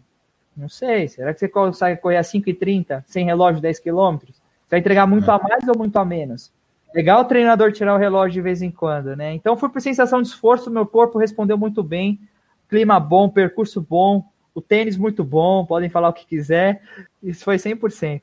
Ah, aliás, vamos lá. É, eu tinha uma outra pergunta, mas já que tu falou aqui, tu usou o Vaporfly nessa maratona, né? Tu já usou, acho que, não sei, todos os modelos, talvez. O, o tênis é bom mesmo, né? Eu, eu, ainda não consegui me adaptar com o primeiro modelo que eu tenho aqui, acho que é porque eu tô meio pesado e não tô conseguindo correr tem? rápido. Eu tenho o primeiro, o primeiro de todos. É, o, um azul, sabe? Mas é Vaporfly, não é o Zoomfly. Não, não, é o Vaporfly, é o Vaporfly. O Vapor. Eu também tenho. Ele, ele, é meio instável, né? Ele é. Ele é mas é essa sensação. Logo quando eu estava na Nike nessa época, a gente recebeu, a gente estava numa pista. E essa sensação dele ser mais alto, assim, no trote você já sente uma diferença, assim, né? Então no trote você já percebe. Eles falam que faz mais efeito para quem corre mais rápido, né? Essa eu sensação. acho que sim. Eu, pelo que eu notei, do pouco que eu corri mais rápido, eu senti que ele é, é mais útil assim, só que eu não estou conseguindo correr rápido agora. Não, mas, mas, faz parte, assim, cada um na sua, cada um no seu pace, assim, né? Eu acho que o, o tempo diz muito sobre o meu esforço para mim, né? Eu acho que não tem como a gente se comparar, não tem como me comparar com ah, aquele moleque faz sub 3, você também faz. Não, não é assim, cada um é único. Eu tenho minha vida, eu tenho meu trabalho, eu tenho minha rotina, eu tenho minha alimentação, eu tenho meus treinos, né? Cada um tem, tem sua vida, assim, é difícil, é impossível a gente se comparar. Eu até falo pro, pra galera, meu, não se compara com os outros, que você vai, vai se ferrar. Compara com você, quer melhorar? Ótimo, acho que faz bem. É legal também você se desafiar, faz bem pra sua vida, né? Trazer esses ensinamentos da corrida pra, pra vida. Mas o tênis, porra, vou te falar que é, é muito bom, assim. Eu acho que ele é unânime, né, cara? Não sei para você, assim, para todo mundo que, que corre mais rápido, que tem, que, que usa esse tênis, ele é muito bom, assim. Não sei o quanto, assim, ele interfere, que virou uma polêmica, né, esse fafo do tênis, Sim. né? Tipo, o quanto ele faz diferença. Ah, ele é um doping tecnológico. Não acho. Sinceramente, eu não acho que ele, que ele hobby dessa forma, assim, né? Se o Kipchoge estivesse usando uma outra marca, você acha que ele não faria o tempo que ele faz? O Kipchoge corre pra caralho, né? Não tem como a gente é. saber. Só que esse tênis é muito bom. Ele é muito bom, assim. Tipo, você fala, puta, Léo, mas durante a corrida eu nem percebo, assim, o, que eu, o tênis que eu tô usando. Eu coloco ele no pé, seja, eu, eu senti ele muito leve. Eu sempre gostei de tênis com muito amortecimento, tênis mais é, alto. Tu usa qual? É número? Uso 40. E eu, esse 4% que eu tenho, ele ficou um pouco apertado. Ele veio 8 nos Estados Unidos, né? Então me incomodou um pouco. Eu fiz Nova York com ele mas me apertou. Então, e esse, o Next já veio melhor, já veio no, no tamanho do no tamanho que eu calço mesmo, então foi perfeito. Fiz uns testes com ele só, já estava acostumado com tênis e fui para a prova, assim, e foi, foi sensacional. O quanto eu faria se eu tivesse com outro tênis? Não sei, não, não dá para saber, né? É difícil você comparar, mas o, se eu tivesse com tênis, teria feito 3,10, 3,11? Não dá para a gente saber, né? Ou é, teria feito mais, eu teria ido mais rápido, não dá. Eu sei que o tênis é muito foda, ele faz uma puta, ele é leve, do jeito que eu gosto, assim. Primeiro ele tem que ter amortecimento. Tênis baixo eu não uso. Eu não corria com Nike Streak, que a galera usava, os Pro usava, né? O Kipchoge lá atrás usava o Streak, Nike Free. Eu sempre fui dos mais pesados, assim. Até quando eu usava ASICS antigamente, o Nimbãos, né? Que é uma barcona, né? Sempre gostei de tênis com amortecimento. Tênis leve e antigamente não tinha tênis com amortecimento e leve. É Aí a Nike faz um Vaporfly que, tipo, dessa altura, né? Que o bicho é alto, pesando menos que 200 gramas, assim, né? E um tênis puta eficiente. Aí foi, casou, né? Aí foi puta tênis, acho que vale muito a pena, assim. É, é um, é um tênis mais caro, a galera critica muito também, né? Pelo preço ser exorbitante. Não sei, assim, mas aí vai de cada um, né? É, o que eu notei é que assim, no Brasil ele chega e acaba, né? E é muito caro e tudo mais. Só que, tipo, nos Estados Unidos a gente foi comprar um para Andressa e, tipo, lá é como é um tênis normal, assim, a vendedora, a Andressa provando o tênis lá, encantada. Nossa, é muito bom no troquinho que ela fez. E a é. Vendedora, tá, vai levar ou não vai? Eu tenho que fazer outras coisas aqui, sabe? Por quanto você tipo, achou lá? Uns 200 dólares? Não, tava 250 na loja 250, da Nike. Gente, né? Mas daí, como eu já tinha trocado os dólares e tal, acabou que não ficou caro, porque já tinha ficado antes quando a gente comprou os dólares, né? Nos Estados Unidos, é normal ter o tênis lá e tal, apesar de ser caro, a pessoa tem acesso. Aqui no Brasil, ele é caro, só que tu não consegue encontrar porque ele acaba, né, em é minutos. Vem poucas unidades para cá também, né? Primeiro que eles fabricam em menor escala, né? Para o mundo inteiro já é menor. Aí para o Brasil vem poucas unidades, né? Mas graças a Deus a Nike, pela, devido nossa parte, nosso relacionamento de, de muito tempo também, acabou mandando de surpresa para mim, não contava com isso, assim, não. Tava pensando. Deve com... receber uns tênis assim, né? Tipo, receber um veio por falar assim, oh, deve não, ser, esse, deve ser... esse eu caí para trás, ser bem sincero, viu? Viu, Enil? Porque esse foi de surpresa, eles não falaram nada, eles sabiam que eu ia fazer Chicago tal, né? Que a gente tem uma relação ainda, né? A gente sempre a gente manteve a relação, isso que é legal, né? Então, todas as parcerias que a gente faz, todas as marcas que a gente já conversou. Primeiro que as pessoas trocam de marcas profissionalmente. Então, às vezes um tá na Nike, vai para Adidas, vai para Puma. Isso. Nos Tem releases isso. que a gente recebe, às vezes uma pessoa tava na Mizuno, depois está na ASICS, depois está é, na outra, vai mudando. Da Puma, né, Mizuno. Isso. E a gente acaba fazendo amizade com as pessoas também, porque a gente sempre teve esse caráter bem honesto, assim, a gente sempre jogou aberto todo mundo, né, fazendo fazendo bem a vida real, assim. Teve algum tênis que tu já recebeu que tu assim, putz, que tênis ruim isso aqui? Tu não precisa falar qual é, obviamente, mas tipo assim, tu recebeu assim, putz, que não é bom isso aqui, não vou nem postar nada que eu recebi e vou doar, não vou. Teve algum assim que tu não gostou muito? Ah, não, assim, eu tinha muito preconceito, para ser bem sincero, assim, com algumas marcas, né? Mas preconceito, porque eu não tinha usado. Tanto que na época, muito tempo atrás, na época do blog, eu recebi um fila Aí eu meio com um pouco um preconceito. Falei, puta, fila, né? Será que esse tênis vai ser uhum. bom? A gente tem um pouco de preconceito, né? Pensar marca nacional, né? Pensar na Olímpicos. Pessoal, a Olímpicos está com. Eu, eu usei o Pride 2, que é um tênis muito bom. E na época da fila, quando eu recebi, eu falei, putz, fila, será que essa marca tal? A gente tem um preconceito, estou sendo bem sincero. Mas o KR3, por exemplo, era um tênis mais baixo, não era, não era um perfil tanto que eu gostava, mas é um excelente tênis também, é e um custo-benefício ótimo, né? Aí depois fizeram o QR4, eu não tive a oportunidade de usar, eu não sei nem que versão que tá. Mas vou falar que às vezes rola um preconceito nosso, assim, né? Tipo, ah, tal marca. Mas hoje em dia, né, tem muitos tênis bons e com preço para todos os bolsos também, né? Você tem o Kalenji também com algumas opções. É, é, eu já usei alguns, teve um que eu não me adaptei, então você fala, mas eu não sei se é gosto também. Eu não posso falar assim, o tênis é ruim. É ruim para mim, pode ser bom para você. É então é verdade. é ruim, essa sensação é, é muito pessoal eu usei um Kalenji que não era tão bom. Aí um tempo atrás mandaram para mim um Kalenji que eu já gostei mais, o Reis, eu não lembro o nome agora, né? E agora eu tô usando outras marcas também, né? Porque eu fiquei muito tempo com uma marca só. Então eu acabei um pouco fora do mercado, assim, não conhecia muito de outras marcas, de nomes até, não, não conhecia outros tênis, né? Então agora já tô usando outras marcas, assim, né? A Brooks eu usei o Glycerin, achei muito bom. Né? A Under Armour agora eu usei o, o Infinity, que eu gosto de tênis, mas eu sempre pego os mais parrudos das marcas. Tem um Velocity da Under Armour, mas eu já sei que eu vou gostar do que tem mais amortecimento, do que tem mais estrutura, que é o meu perfil, né? Então, então tem outros modelos agora que eu estou testando e estou me adaptando, assim, a... Então, nos teus treinos, tu vai, por agora, nos dias de hoje, tu vai variando, tu não tem, assim, um tênis específico, ah, eu gosto desse para longão, esse para intervalado, por enquanto, está testando meio que todos, assim, o que der. Estou testando. Quando a, a, gente encerrou o contrato com, com a Nike, por eu ter usado muito tempo, eu não quis arriscar. Né? Então eu vim usando Nike e continuei assim. Então nos meus treinos eu fiz tudo de Pegasus Turbo 2, minha preparação. De vez em quando usava o Zoom Fly ou Vomero nos longos, mas eu fiquei usando mais o, o Pegasus Turbo 2 pro, pro treino. E tava nessa qual que eu, qual que eu ia usar para Chicago. Talvez fosse usar o Zoom Fly, né? Era o que eu usei na, nas últimas, que eu usei em Berlim. Então eu falei, não vou arriscar. É uma maratona, você treina quatro meses, né? Acabou chegando um presentinho de surpresa um pouquinho melhor, né?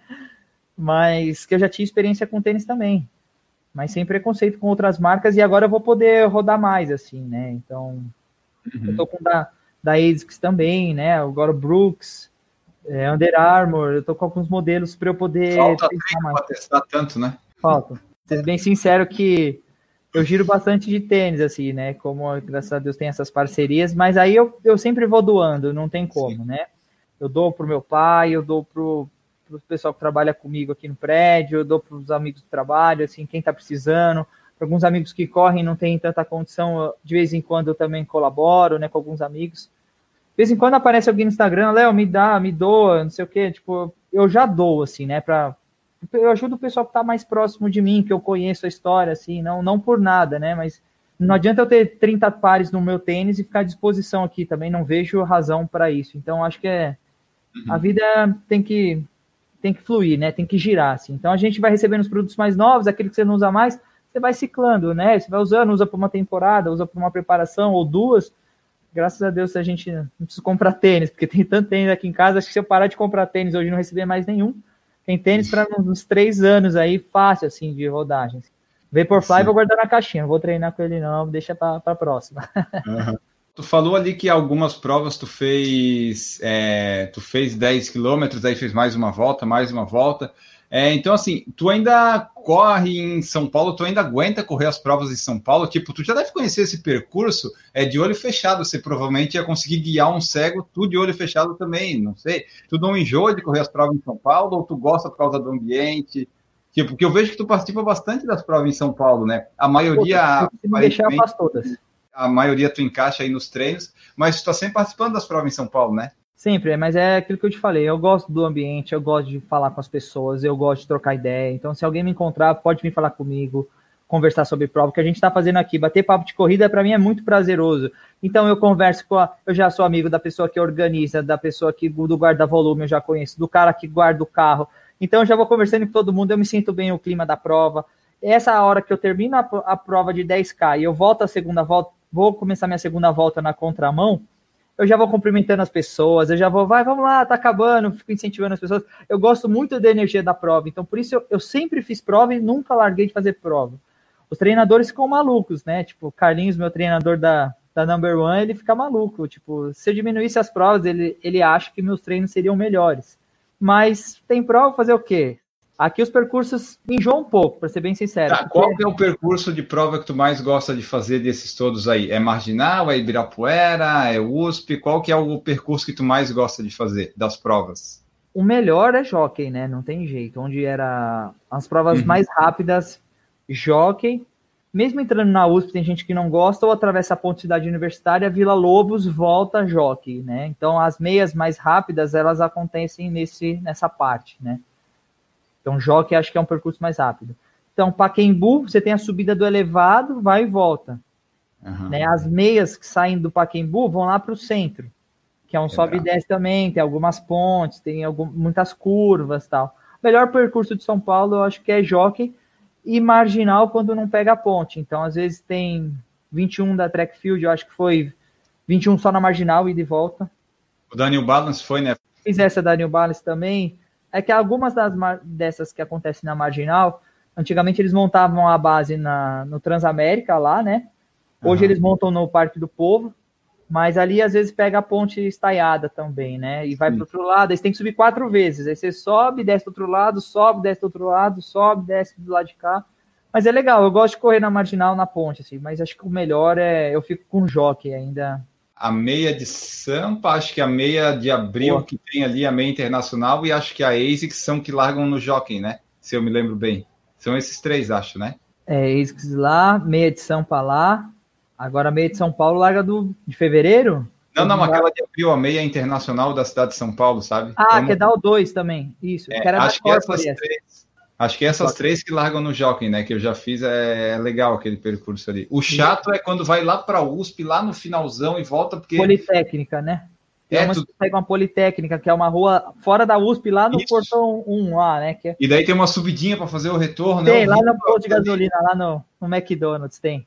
É horrível isso, porque, tipo, antes eu não conhecia a USP, para mim era tranquilo. Agora que eu conheço, eu disse, putz, eu tenho que até lá voltar e sair e vir é o psicológico às vezes me atrapalha dentro da USP nas provas. Não, ali eu gosto e eu conheço cada buraco da USP ali. Eu treinava muito ali, né? Treinava três vezes por semana, às vezes, na USP. Mas às vezes o minhocão me cansa um pouco hoje, assim, igual fazer circuito das estações, que é lá 10K, eu tenho 30, eu vou dar três voltas no mesmo percurso. Então aí cansa um pouco, mas eu aproveito a estrutura de água, aproveito a energia da galera, aproveito já acordo cedo, já largo, né? E depois eu pego minha medalha no final dos 30, assim. Mas eu, eu prefiro, então eu acabo encaixando meus treinos nas provas. Eu falei da City que eu fiz meu treino, eu fiz a City, tinha 27, eu fiz 21, depois mais 6. Então nesse dia era um dia que eu poderia ter batido meu recorde na meia, porque eu segurei um pouco, porque eu tinha mais 6 para fazer depois. Então talvez poderia ser um dia, mas acabo não batendo meu recorde porque eu tô focado no, na minha maratona lá, né? E deu tudo e... certo, não posso reclamar. Quais a, tipo, vamos lá, da, pelo menos uma ou duas, talvez um top 3 de provas que a pessoa que vai em São Paulo tem que fazer? Quais assim, tipo, tô indo para São Paulo, eu quero ir para São Paulo correr uma prova. Qual que o Léo indica, assim, ou quais? Vamos ficar no máximo três aí. Varia da distância também, né? Porque assim, a, a prova principal de São Paulo, São Paulo não, do Brasil, Maratona de São Silvestre, Acho que é clássica. Assim, não tem como. Quando alguém me pergunta, assim, eu, eu falo, ah, e a São Silvestre? Todo mundo fala, é passa na Globo, é tradicional, são 15 quilômetros, assim, a galera se desafia, mas é muita gente, mas é legal pela festa. Não vá pensando em tempo. Primeiro ano eu fui para tempo, pior coisa, né? Você fica nervoso, você atropela, tem, tem que chegar mais cedo, ficar sentado lá na Paulista para pegar um lugar bom, né? Eles melhoraram muito, ó, isso Pergunta, uhum. Quando você perguntou de organização, faltou falar que aqui a gente melhorou muito desde que eu comecei, né? Algumas provas estão preocupadas com os padrões de, de hidratação, acho que é o principal, que vira e mexe faltava água, água quente, a Expo lotado, uma, uma bagunça, então eles têm melhorado isso. Acho que de, a City melhorou bastante, né? Uma prova bem bacana que atraiu largada bem mais cedo, Expo ok, hidratação ok. O percurso, se tem a 23 ou não, é, é o percurso, né? Não, não é para uhum. performance, mas é uma prova mais estruturada, né? E voltando, três provas para cá. São Silvestre, acho que tradicional, acho que todo mundo tem que fazer pelo menos um dia pela festa, pela energia disso daqui, que é muito legal, vale muito a pena. Larga na Paulista, para quem não conhece, chega na Paulista, é, é, muito tradicional, dia 31, vale a pena fazer. Mais duas provas. Pensando em maratona, eu acho que a City é a melhor maratona hoje aqui de São Paulo, passou a ESCOM. Por mais que a ESCOM tenha conseguido o selo bronze, eu acho que por estrutura a City Marathon entrega um pouco mais. De meia maratona, acho que a Golden Force sempre foi uma prova boa. Sempre, desde sempre. Desde quando era pura ASICS, né? A ASICS organizava, né? Mudou, foi para uma organizadora e foi para outra. Esse ano eles deixaram a desejar também. Então, a meia de Sampa também é uma. Falando em meia, né? A meia de Sampa ali no Jockey também tem uma estrutura legal. Eles tentam manter uma estrutura, um padrão bom, assim, para a prova, assim, né? Então, não sei nas outras distâncias, assim, né? Mas eu acho que é que tem essas aí que tu falou, a maratona e a meia, não, mas tipo, a meia de samba, por exemplo, tem as três distâncias, né? 5, 10 e 21, que eu já fiz 5 quilômetros na meia de samba, por exemplo. Então é. A gente indica, tipo, ah, é a meia, mas tem as outras distâncias, né? Também a ajuda. tem meia em maratona e a ASICS não, né? Daí a Golden Run é só meia mesmo, né? Daí não... É, mas aí eles, eles mudam bastante também agora, é. né? Porque a Golden Run, a ASICS mudou e não deixou de ser uma prova e virou a, a Golden Run virou uma prova, mas não tem mais a ex, né? Às vezes é, tem, é, virou uma bagunça. Quem tem o nome, quem tem a prova, né? Quem, quem. E no fim é o mesmo percurso, só muda a data duas semanas, né? É, ali o percurso do Jockey é, é, é, é o melhor, é o que a gente tava falando. Uhum. Né? Legal. Às vezes entra na USP, às vezes não entra, só vai pelo Vila Lobos ali e fica naquela rua, né? Por mais que tenha algum braço outro lá do outro lado da marginal, para quem não conhece, mas é uma rua plana e reta, então você só tem uma, um, um buraco que tem ali um acesso, vai para passar embaixo da Francisco Morato, que você desce e sobe, é bem curtinho, um túnelzinho, e a ponte, o acesso para ir para o outro lado no Vila Lobos e a ponte para voltar. Então é um percurso muito bom. Quando não tem toda aquela rua de trás do Vila Lobos, eles encaixam uma parte do percurso na USP. Uhum. Às vezes até a Politécnica, ou às vezes faz um braço ou dois na USP também e volta para o Jockey ali. É um percurso bem legal, assim, também.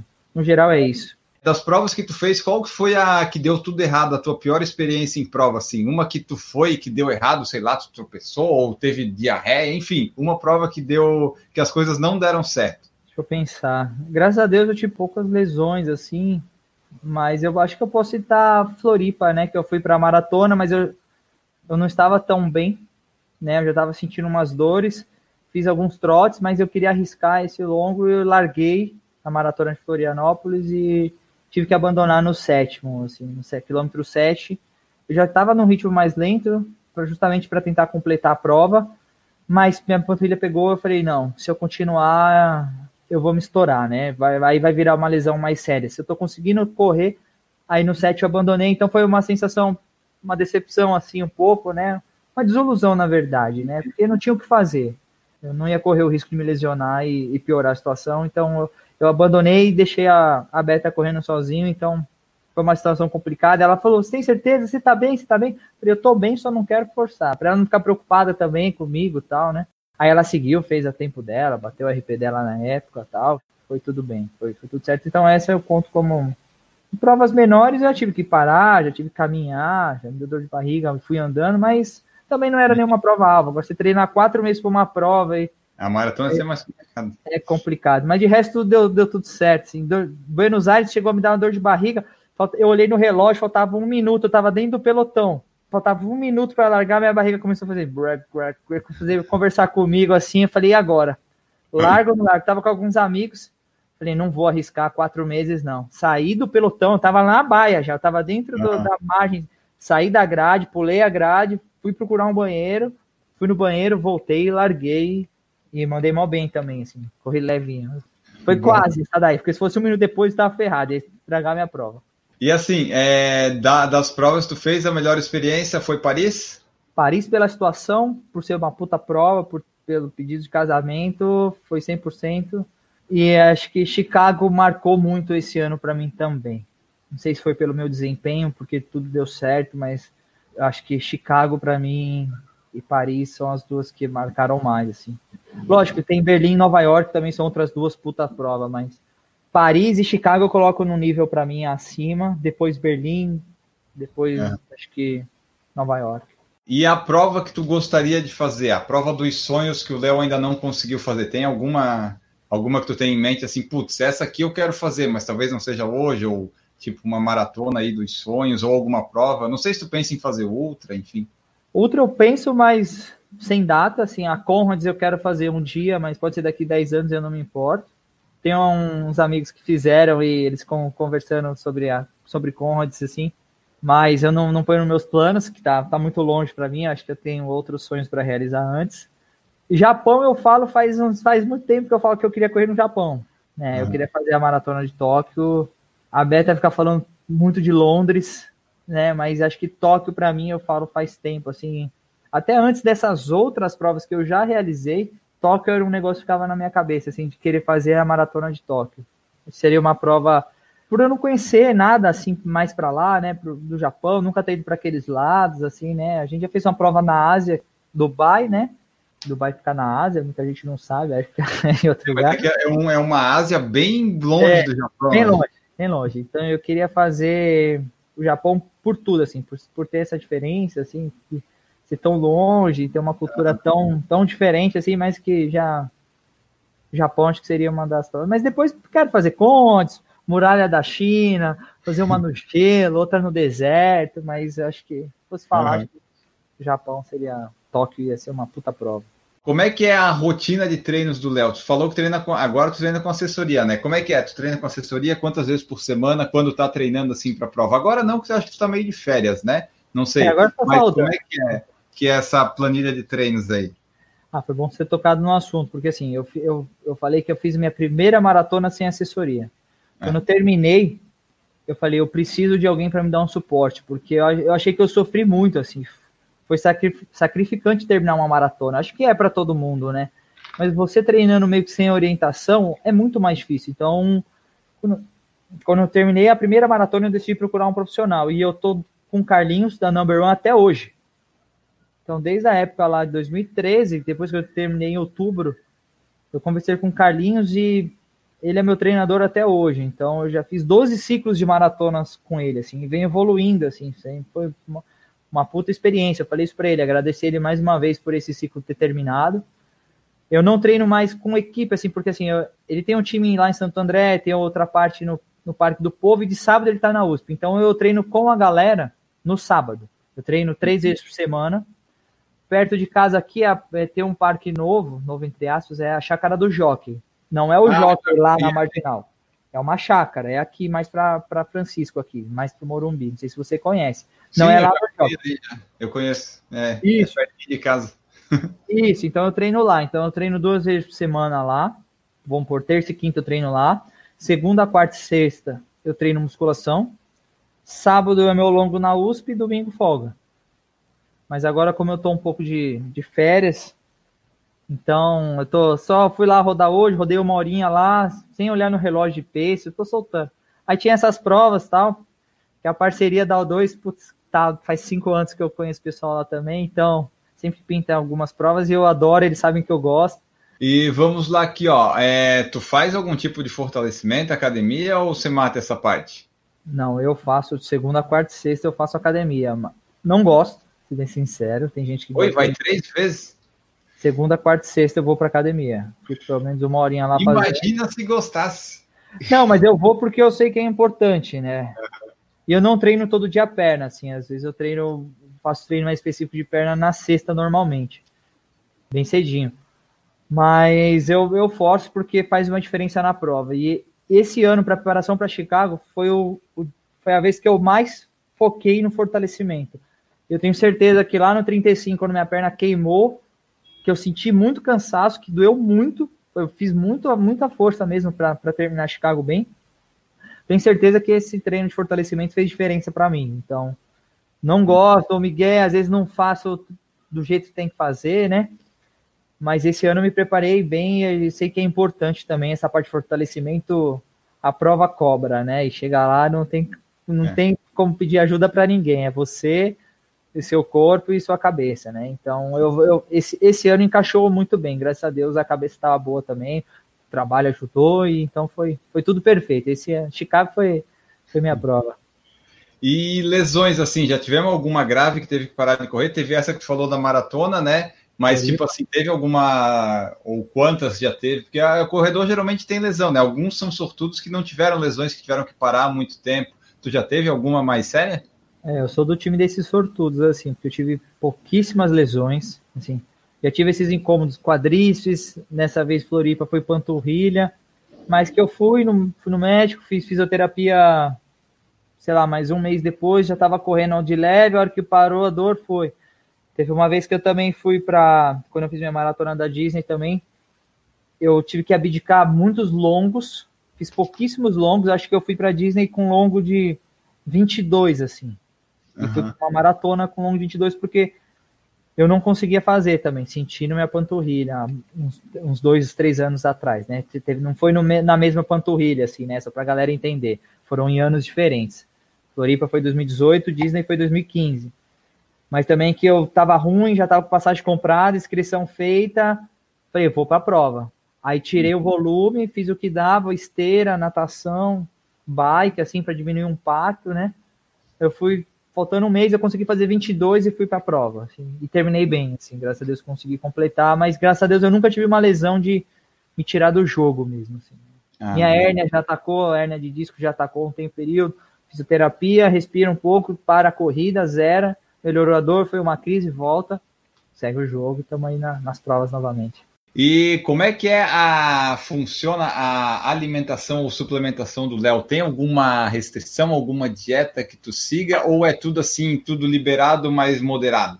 Cara, se eu te falar que eu sempre comi muito mal, muito mal, muito mal mesmo, assim, eu odeio salada, verdura, legumes, assim, desde sempre, paladar infantil, assim, absurdo. Opa, parecido comigo, então.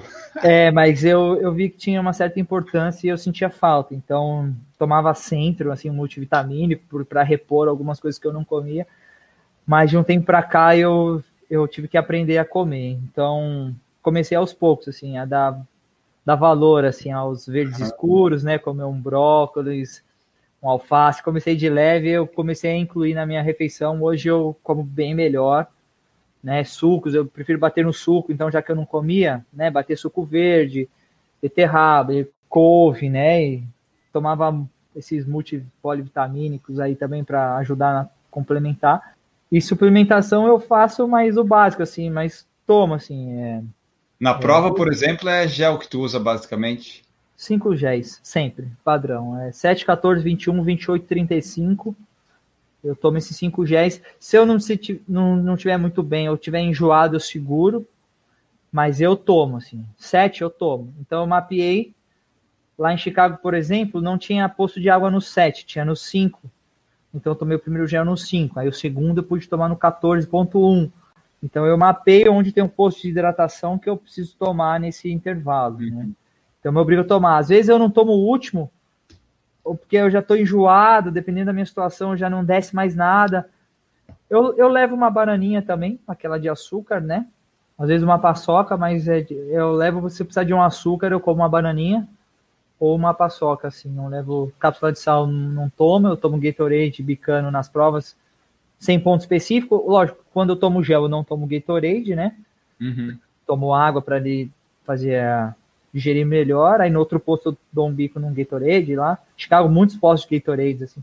Todo posto de água tinha um posto com Gatorade, assim, antes. Todos, todos os postos tinham, não era intercalado, né? Então, minha suplementada e tomou whey protein, assim, pós-treino de, de academia, de fortalecimento.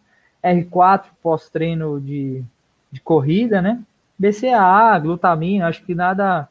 Eu sei que tem gente que é contra, gente que não toma nada, mas eu acho que se é psicológico ou não, se é eu, uhum. acho, eu, eu acho que faz diferença, assim. Um mêsinho antes da prova, às vezes eu tomo creatina também, aí eu faço. Mas por aí, tomo, eu, eu suplemento sim. Sei que tem gente que não suplementa, mas eu, eu gosto. Tá.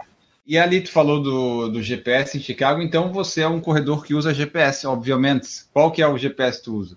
Eu uso um Garmin 920 XT. Corri muito tempo com Polar uma época, Polar não. Tom Tom. Na época, Tom Tom veio pro Brasil. Mas esse aqui, ó, velhinho de guerra, eu comprei esse pensando em fazer triatlo. Comprei lá nos Estados Unidos na época na Disney lá e trouxe uma bike, mas não, minha natação é muito ruim, aí desisti, mas o relógio ficou. Mas e o triatlon quer fazer algum dia ou não? Ah, minha natação é tão péssima que eu comecei, me inscrevi num, num teatro, no sprint, né? Uhum. Pra ver como ia sair, mas minha natação é muito ruim, tentei entrar fazer aula, mas eu me deu um desespero lá na hora, deu nervosismo, aí travou todos os músculos, travaram os músculos, aí eu tive que abandonar a natação.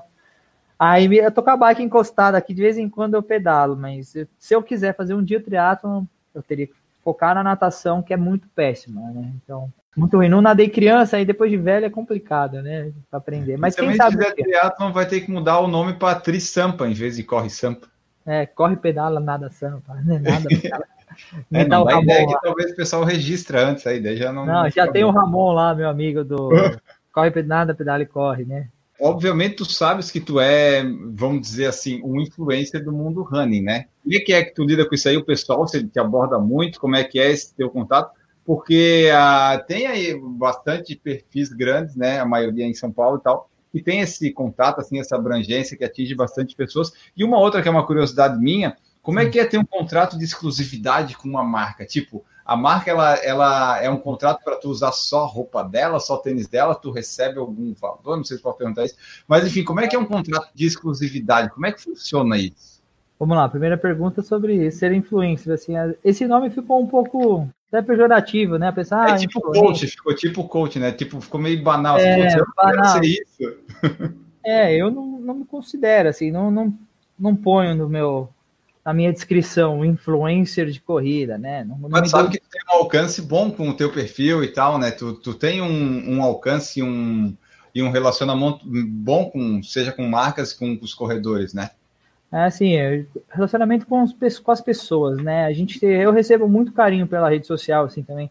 A gente vê quando a gente vai fazer alguma prova, nos treinos, nos parques, quando a gente se encontra, assim. Então eu recebo muito carinho, de muito, muito, muito apoio mesmo da galera. Isso me ajuda muito, me faz muito bem, cara. Então, mas isso foi uma coisa natural, assim. Eu nunca quis ser nada, né? Eu acho que besteira, assim. Eu, meu sonho seria trabalhar com corrida porque eu gosto muito desse universo, né? Então, ficar batendo papo aqui até amanhã. Mas não me considero assim nada, pô. O pessoal vem aqui, pô, corre Sampa. Lá em Chicago, tinha um pessoal Olha que engraçado. Lá em Chicago veio um cara do México falou que seguia, me seguia e seguia a Beta. O cara é mexicano, nos encontrou em Chicago, Legal. abriu a nossa fotinha no Instagram e veio falar com a gente mostrando o celular, assim. Então, assim, é legal esse reconhecimento. Vou, não vou mentir para você, assim. Eu gosto quando chegar numa prova. Porra, Léo, você é o Léo do Coição, posso fazer uma foto? Eu tenho o maior prazer de fazer essa foto. Eu gosto de conversar, eu gosto de pessoas, assim. Por isso que eu gosto das provas. Oh, você é o Léo, pô, que legal, Coição. Só que hoje eu já fiz amizade com tanta gente, assim, com muitos amigos, assim. Então, a primeira vez o cara veio pedir uma foto. Só que eu já encontrei ele tantas vezes depois, eu já encontrei ele em muitas provas. Então a gente se encontrei, Léo, como é que você tá? A gente já bate papo e tal. Mas eu, eu gosto dessa atenção, desse carinho, desse reconhecimento, assim. A gente não faz por isso, mas isso é legal, né? Muito, acho que é muito. Faz bem para mim, assim, é, esse apoio da galera. Às vezes eu tô correndo, falo, pô, quanta gente veio desejar boa prova, que tá torcendo por mim, falou que tá me seguindo lá no. Eu falei, meu, eu vou me incentiva isso, né? Mas antigamente eu, eu pensava mais, putz, fazer post todo dia tal, para girar um, um para ter um engajamento. Hoje eu penso menos nisso. Hoje eu penso menos, assim. Se vai ter algum retorno, não. Igual, eu postei a foto de Chicago, acho que faz duas semanas que eu não posto nada, mas eu também não estou preocupado. Se vai cair, agora quando eu postar, se vai ter 10 curtidas, se vai ter 100, se vai ter mil, eu faço por mim, então eu não tenho obrigação de, de postar. Minha foto é de Chicago, eu lá passeando. Mas duas semanas. Amanhã eu vou postar alguma coisa? Hoje à noite? Não sei. TBT de Nova York, sei lá, talvez. Mas eu não. Antigamente eu falava fazer um post por dia. Ah, mas o que, que eu vou escrever? Talvez. É um eu... saco, né? Ficar com essa obrigação. É, eu nunca tive essa obrigação e, e nem quero ter, assim, né? Eu acho que. E acho que até as marcas buscam mais isso também, assim. Para ser bem sincero, elas querem pessoas verdadeiras, né? Agora, quando aquela pessoa que entrou no Instagram, viu que muitas pessoas de corrida estavam atraindo as marcas, aí a pessoa só corre para ganhar um tênis. Isso eu é. acho ridículo. A pessoa comprar seguidor para ganhar visibilidade, para ganhar uma passagem para correr uma prova fora. Tem gente que já conseguiu. O cara entrou ontem no Instagram, pra, comprou seguidores, tem 100 mil, a marca viu, fez tudo pago para ele correr o mundo inteiro passeando pela marca. Puta, que legal. Eu jamais faria isso. Se eu tô, tenho 10 mil, se eu tenho 20, eu vou, eu vou agindo natural. E o que pintar de parceria bacana, também estou de portas abertas sim. Tem meu e-mail, tem meu telefone, quer bater um papo, quer me chamar para um café, estou aberto. Não vou falar, não, vou fazer por mim, dane-se as marcas. Não, não estou fechado. Assim, acho que eu, essa relação, mas é uma coisa mais natural mesmo. É isso que eu prefiro, porque eu não, uhum. eu não uhum. me cobro tanto.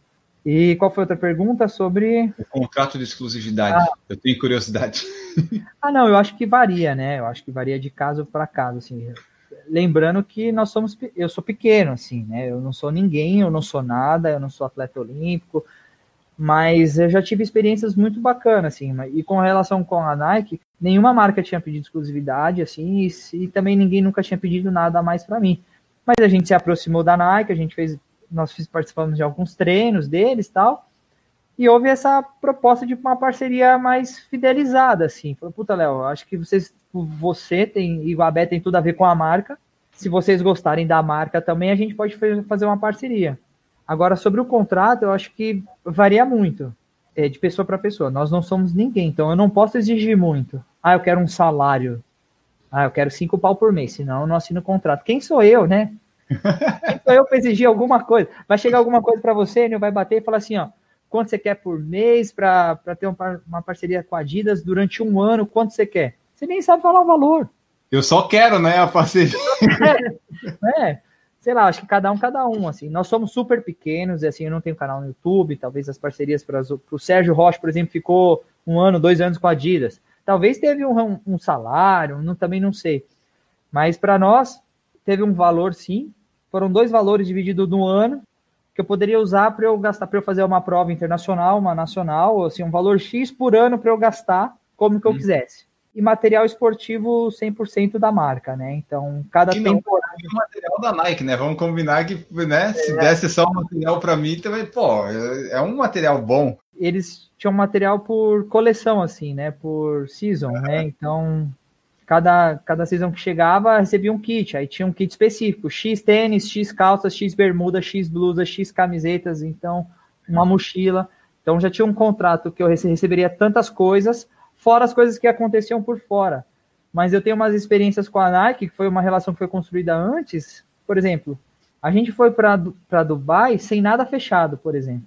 Mas eles fizeram um shooting, umas fotos. Eu, a Beta e o Vanderlei, só nós três, correndo na marginal com fotógrafo, com maquiador, com alguém Nossa, cuidando legal. da roupa. Cara, só nós três. Então não tem preço que pague. Eu, Léo, Corre Sampa, que não sou nada, na vida da corrida, não represento o meu país, não faço nada, faço meu treino e posto minhas fotinhas no meu Instagram e no meu blog.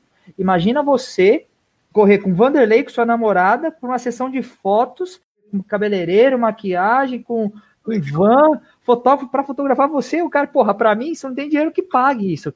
Uma experiência uhum. que eu vivi que foi absurda. A gente na Paulista. E eu virava pro Vanderlei e falava, pô, Vanderlei, você tem que fazer foto com esses caras hoje do Instagram, que difícil você tem. Você é um puta corredor, já correu o mundo inteiro, já ganhou tudo, puta, medalhista olímpico. E o Vanderlei, humildade pura, né? Falei, imagina, o meu uhum. prazer é correr com você, Léo. Pô, tô torcendo por Dubai. Então são algumas experiências que não tem preço que pague. Então não é só pelo valor, né? Eu acho uhum. que essas experiências que a gente viveu, com outras marcas também, né? Hoje está com a Sigvares nos apoiando, a Trevor One também, eu não posso esquecer de, de falar deles, de, de dar oportunidade para a gente fazer o que a gente gosta, né? Então, sempre envolveu muito prazer, além de qualquer pensando na troca em si, né? Eu acho que a gente sempre foi muito verdadeiro, eu acho que as marcas hoje procuram cada vez mais isso também, né? Sim. né? Pessoas de, de verdade, assim, né? Se eu não vou postar, não, não vou postar, assim. E também tu não fecha, tipo, parceria ou coisa assim com uma coisa que tu é, não goste, né? Tipo, se tu tá, por exemplo, com a Sigvais, não é porque é porque tu gosta, porque tu já usou, né? Tu não vai ficar com uma coisa que tu não gosta, por exemplo. Não, exato. E, e com relação à Nike, eu, porra, eu tava com uma das maiores marcas do mundo, porra, não for a maior, né? De marca, olha o peso da Nike, né? Nike, é porra, é gigante, se eu vou querer alguma coisa ah, não, só uhum. fecha se for isso. Vou exigir. Quem sou eu para exigir, né? Aí, puta, mas aí foi esse tempo. E exclusividade. Então eu não poderia apostar Obviamente, como eu tinha muitos produtos por causa do blog, que eu acabava ganhando, no primeiro ano eu ainda guardei alguns produtos de outras marcas. Né? Eu falei, vai, vai que o ano que vem eu não tô com a Nike, eu não vou precisar comprar tênis para da minha vida, porque eu tenho muito tênis. Aí depois ficamos mais um ano, aí eu doei tudo meus tênis, várias roupas que eu tinha de outras marcas, porque eu falei, meu, eu tô ganhando tanta coisa que não, não justifica ficar guardando mais uhum. material de outras marcas, né? E hoje não tenho mais o contrato de exclusividade com nenhuma marca, assim, e mas me sinto muito bem, assim, posso postar com a Under Armour agora que vou fazer a corrida com a Under Armour, tem uma relação agora bacana com, com a Brooks também, quer mandar tênis e Léo, usa, não precisa postar, posta se você quiser e me fala o que você achou ok também. Eu não vou falar, não, só posso igual algumas pessoas fazem, assim, tipo, ah, só posso você me pagar.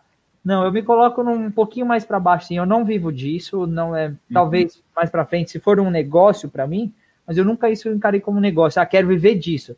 Beleza, quero viver disso, vou ser profissional, então eu tenho que entregar resultado, eu vou cobrar sim, mas eu vou ter uma obrigação, né? Apresentar um resultado de melhor qualidade, vou ter que ter engajamento, vou ter que ter visualização, vou ter que gerar venda para a marca. A partir do momento que a marca não me cobra, eu fico à vontade para fazer isso também. Lógico, respeitando a marca também. Só usei Nike nesse período, né? Só postava solo de Nike e eu gostava dos produtos também e ia me adequando, porque eu, ó, isso eu não gosto tanto, não precisa me mandar. Não uso muito regata, não precisa me mandar tanta regata. Não gosto de viseira, então não me manda. Né? Uhum. Gosto muito de blusa, me manda muita blusa, eu adoro blusa. Então, e a gente vai uhum. se adaptando, né? A gente vai se acertando, mas eu acho que o contrato varia para a pessoa também. Talvez a Nike fez um mesmo contrato com outro influencer, ou o nome que vocês quiserem que as pessoas dão, que pagou por mês, ou o valor fosse maior para outra pessoa, ou foi menor para mim, não sei. Só sei que para mim foi maravilhoso, né? Foi uma parceria sensacional. Talvez para o Sérgio Rocha teve um valor bem maior, porque tem um canal, entrega, ele já vive disso. Eu acho que a relação é diferente, né? Com o Gustavo. É, por exemplo, se a pessoa né? chega, se a, qualquer marca chega para o PFC e diz assim, eu quero que vocês só usem a minha marca, eu vou dar as coisas pode dar, não precisa nem me pagar, né? Dá, dá as roupas aí que nós não É? Então, assim, ó, se, é. se, eu, se eu pôr para você sentar com o Vanderlei aqui, você fica um ano falando da minha marca, tal, eu falo. Aham, até dois. não é? Se, se você se coloca no lado do balança, algumas pessoas me criticam até, assim, tipo, nesse sentido, ah, você não se dá valor, tipo, você tinha que cobrar, algumas outras coisas que eu já recebi. Você chega na, no mercado, você não chega com paga com tênis, né? Já me falaram isso, mas eu eu me sinto confortável do jeito que eu sou, assim, nessa relação Sim. aberta que eu sempre tive, né? E se alguém quiser me pagar um salário também, estou aberto a conversar também. Aí, né? Correria de corrida com o maior prazer do mundo, né? Bom, pessoal, essa foi nossa conversa aqui com o Léo Carvalho, Corre Sampo. Esperamos que vocês tenham gostado. Foi uma longa conversa, uma conversa muito legal sobre diversos temas. Então, vocês mandem seus feedbacks, seja para nós no PFC, seja para o perfil dele no direct ou comenta no post dele, mostra que você ouviu, que você gostou, porque daí o convidado ele vai gostar, vai se sentir bem. Depois ele participe de novas edições também. Então você vai lá compartilhando o que, que você achou do episódio. Compartilha também com seus amigos, redes sociais, enfim. É, manda aí as coisas no Instagram, e-mail, YouTube, onde você quiser. E também, se você quiser apoiar o PFC, você pode fazer através do PicPay e do Padrinho, a partir de um real, pode fazer parte dos apoiadores do projeto. Então você pode fazer parte, temos o nosso grupo do WhatsApp, a camiseta com alguns descontos e essas coisas todas.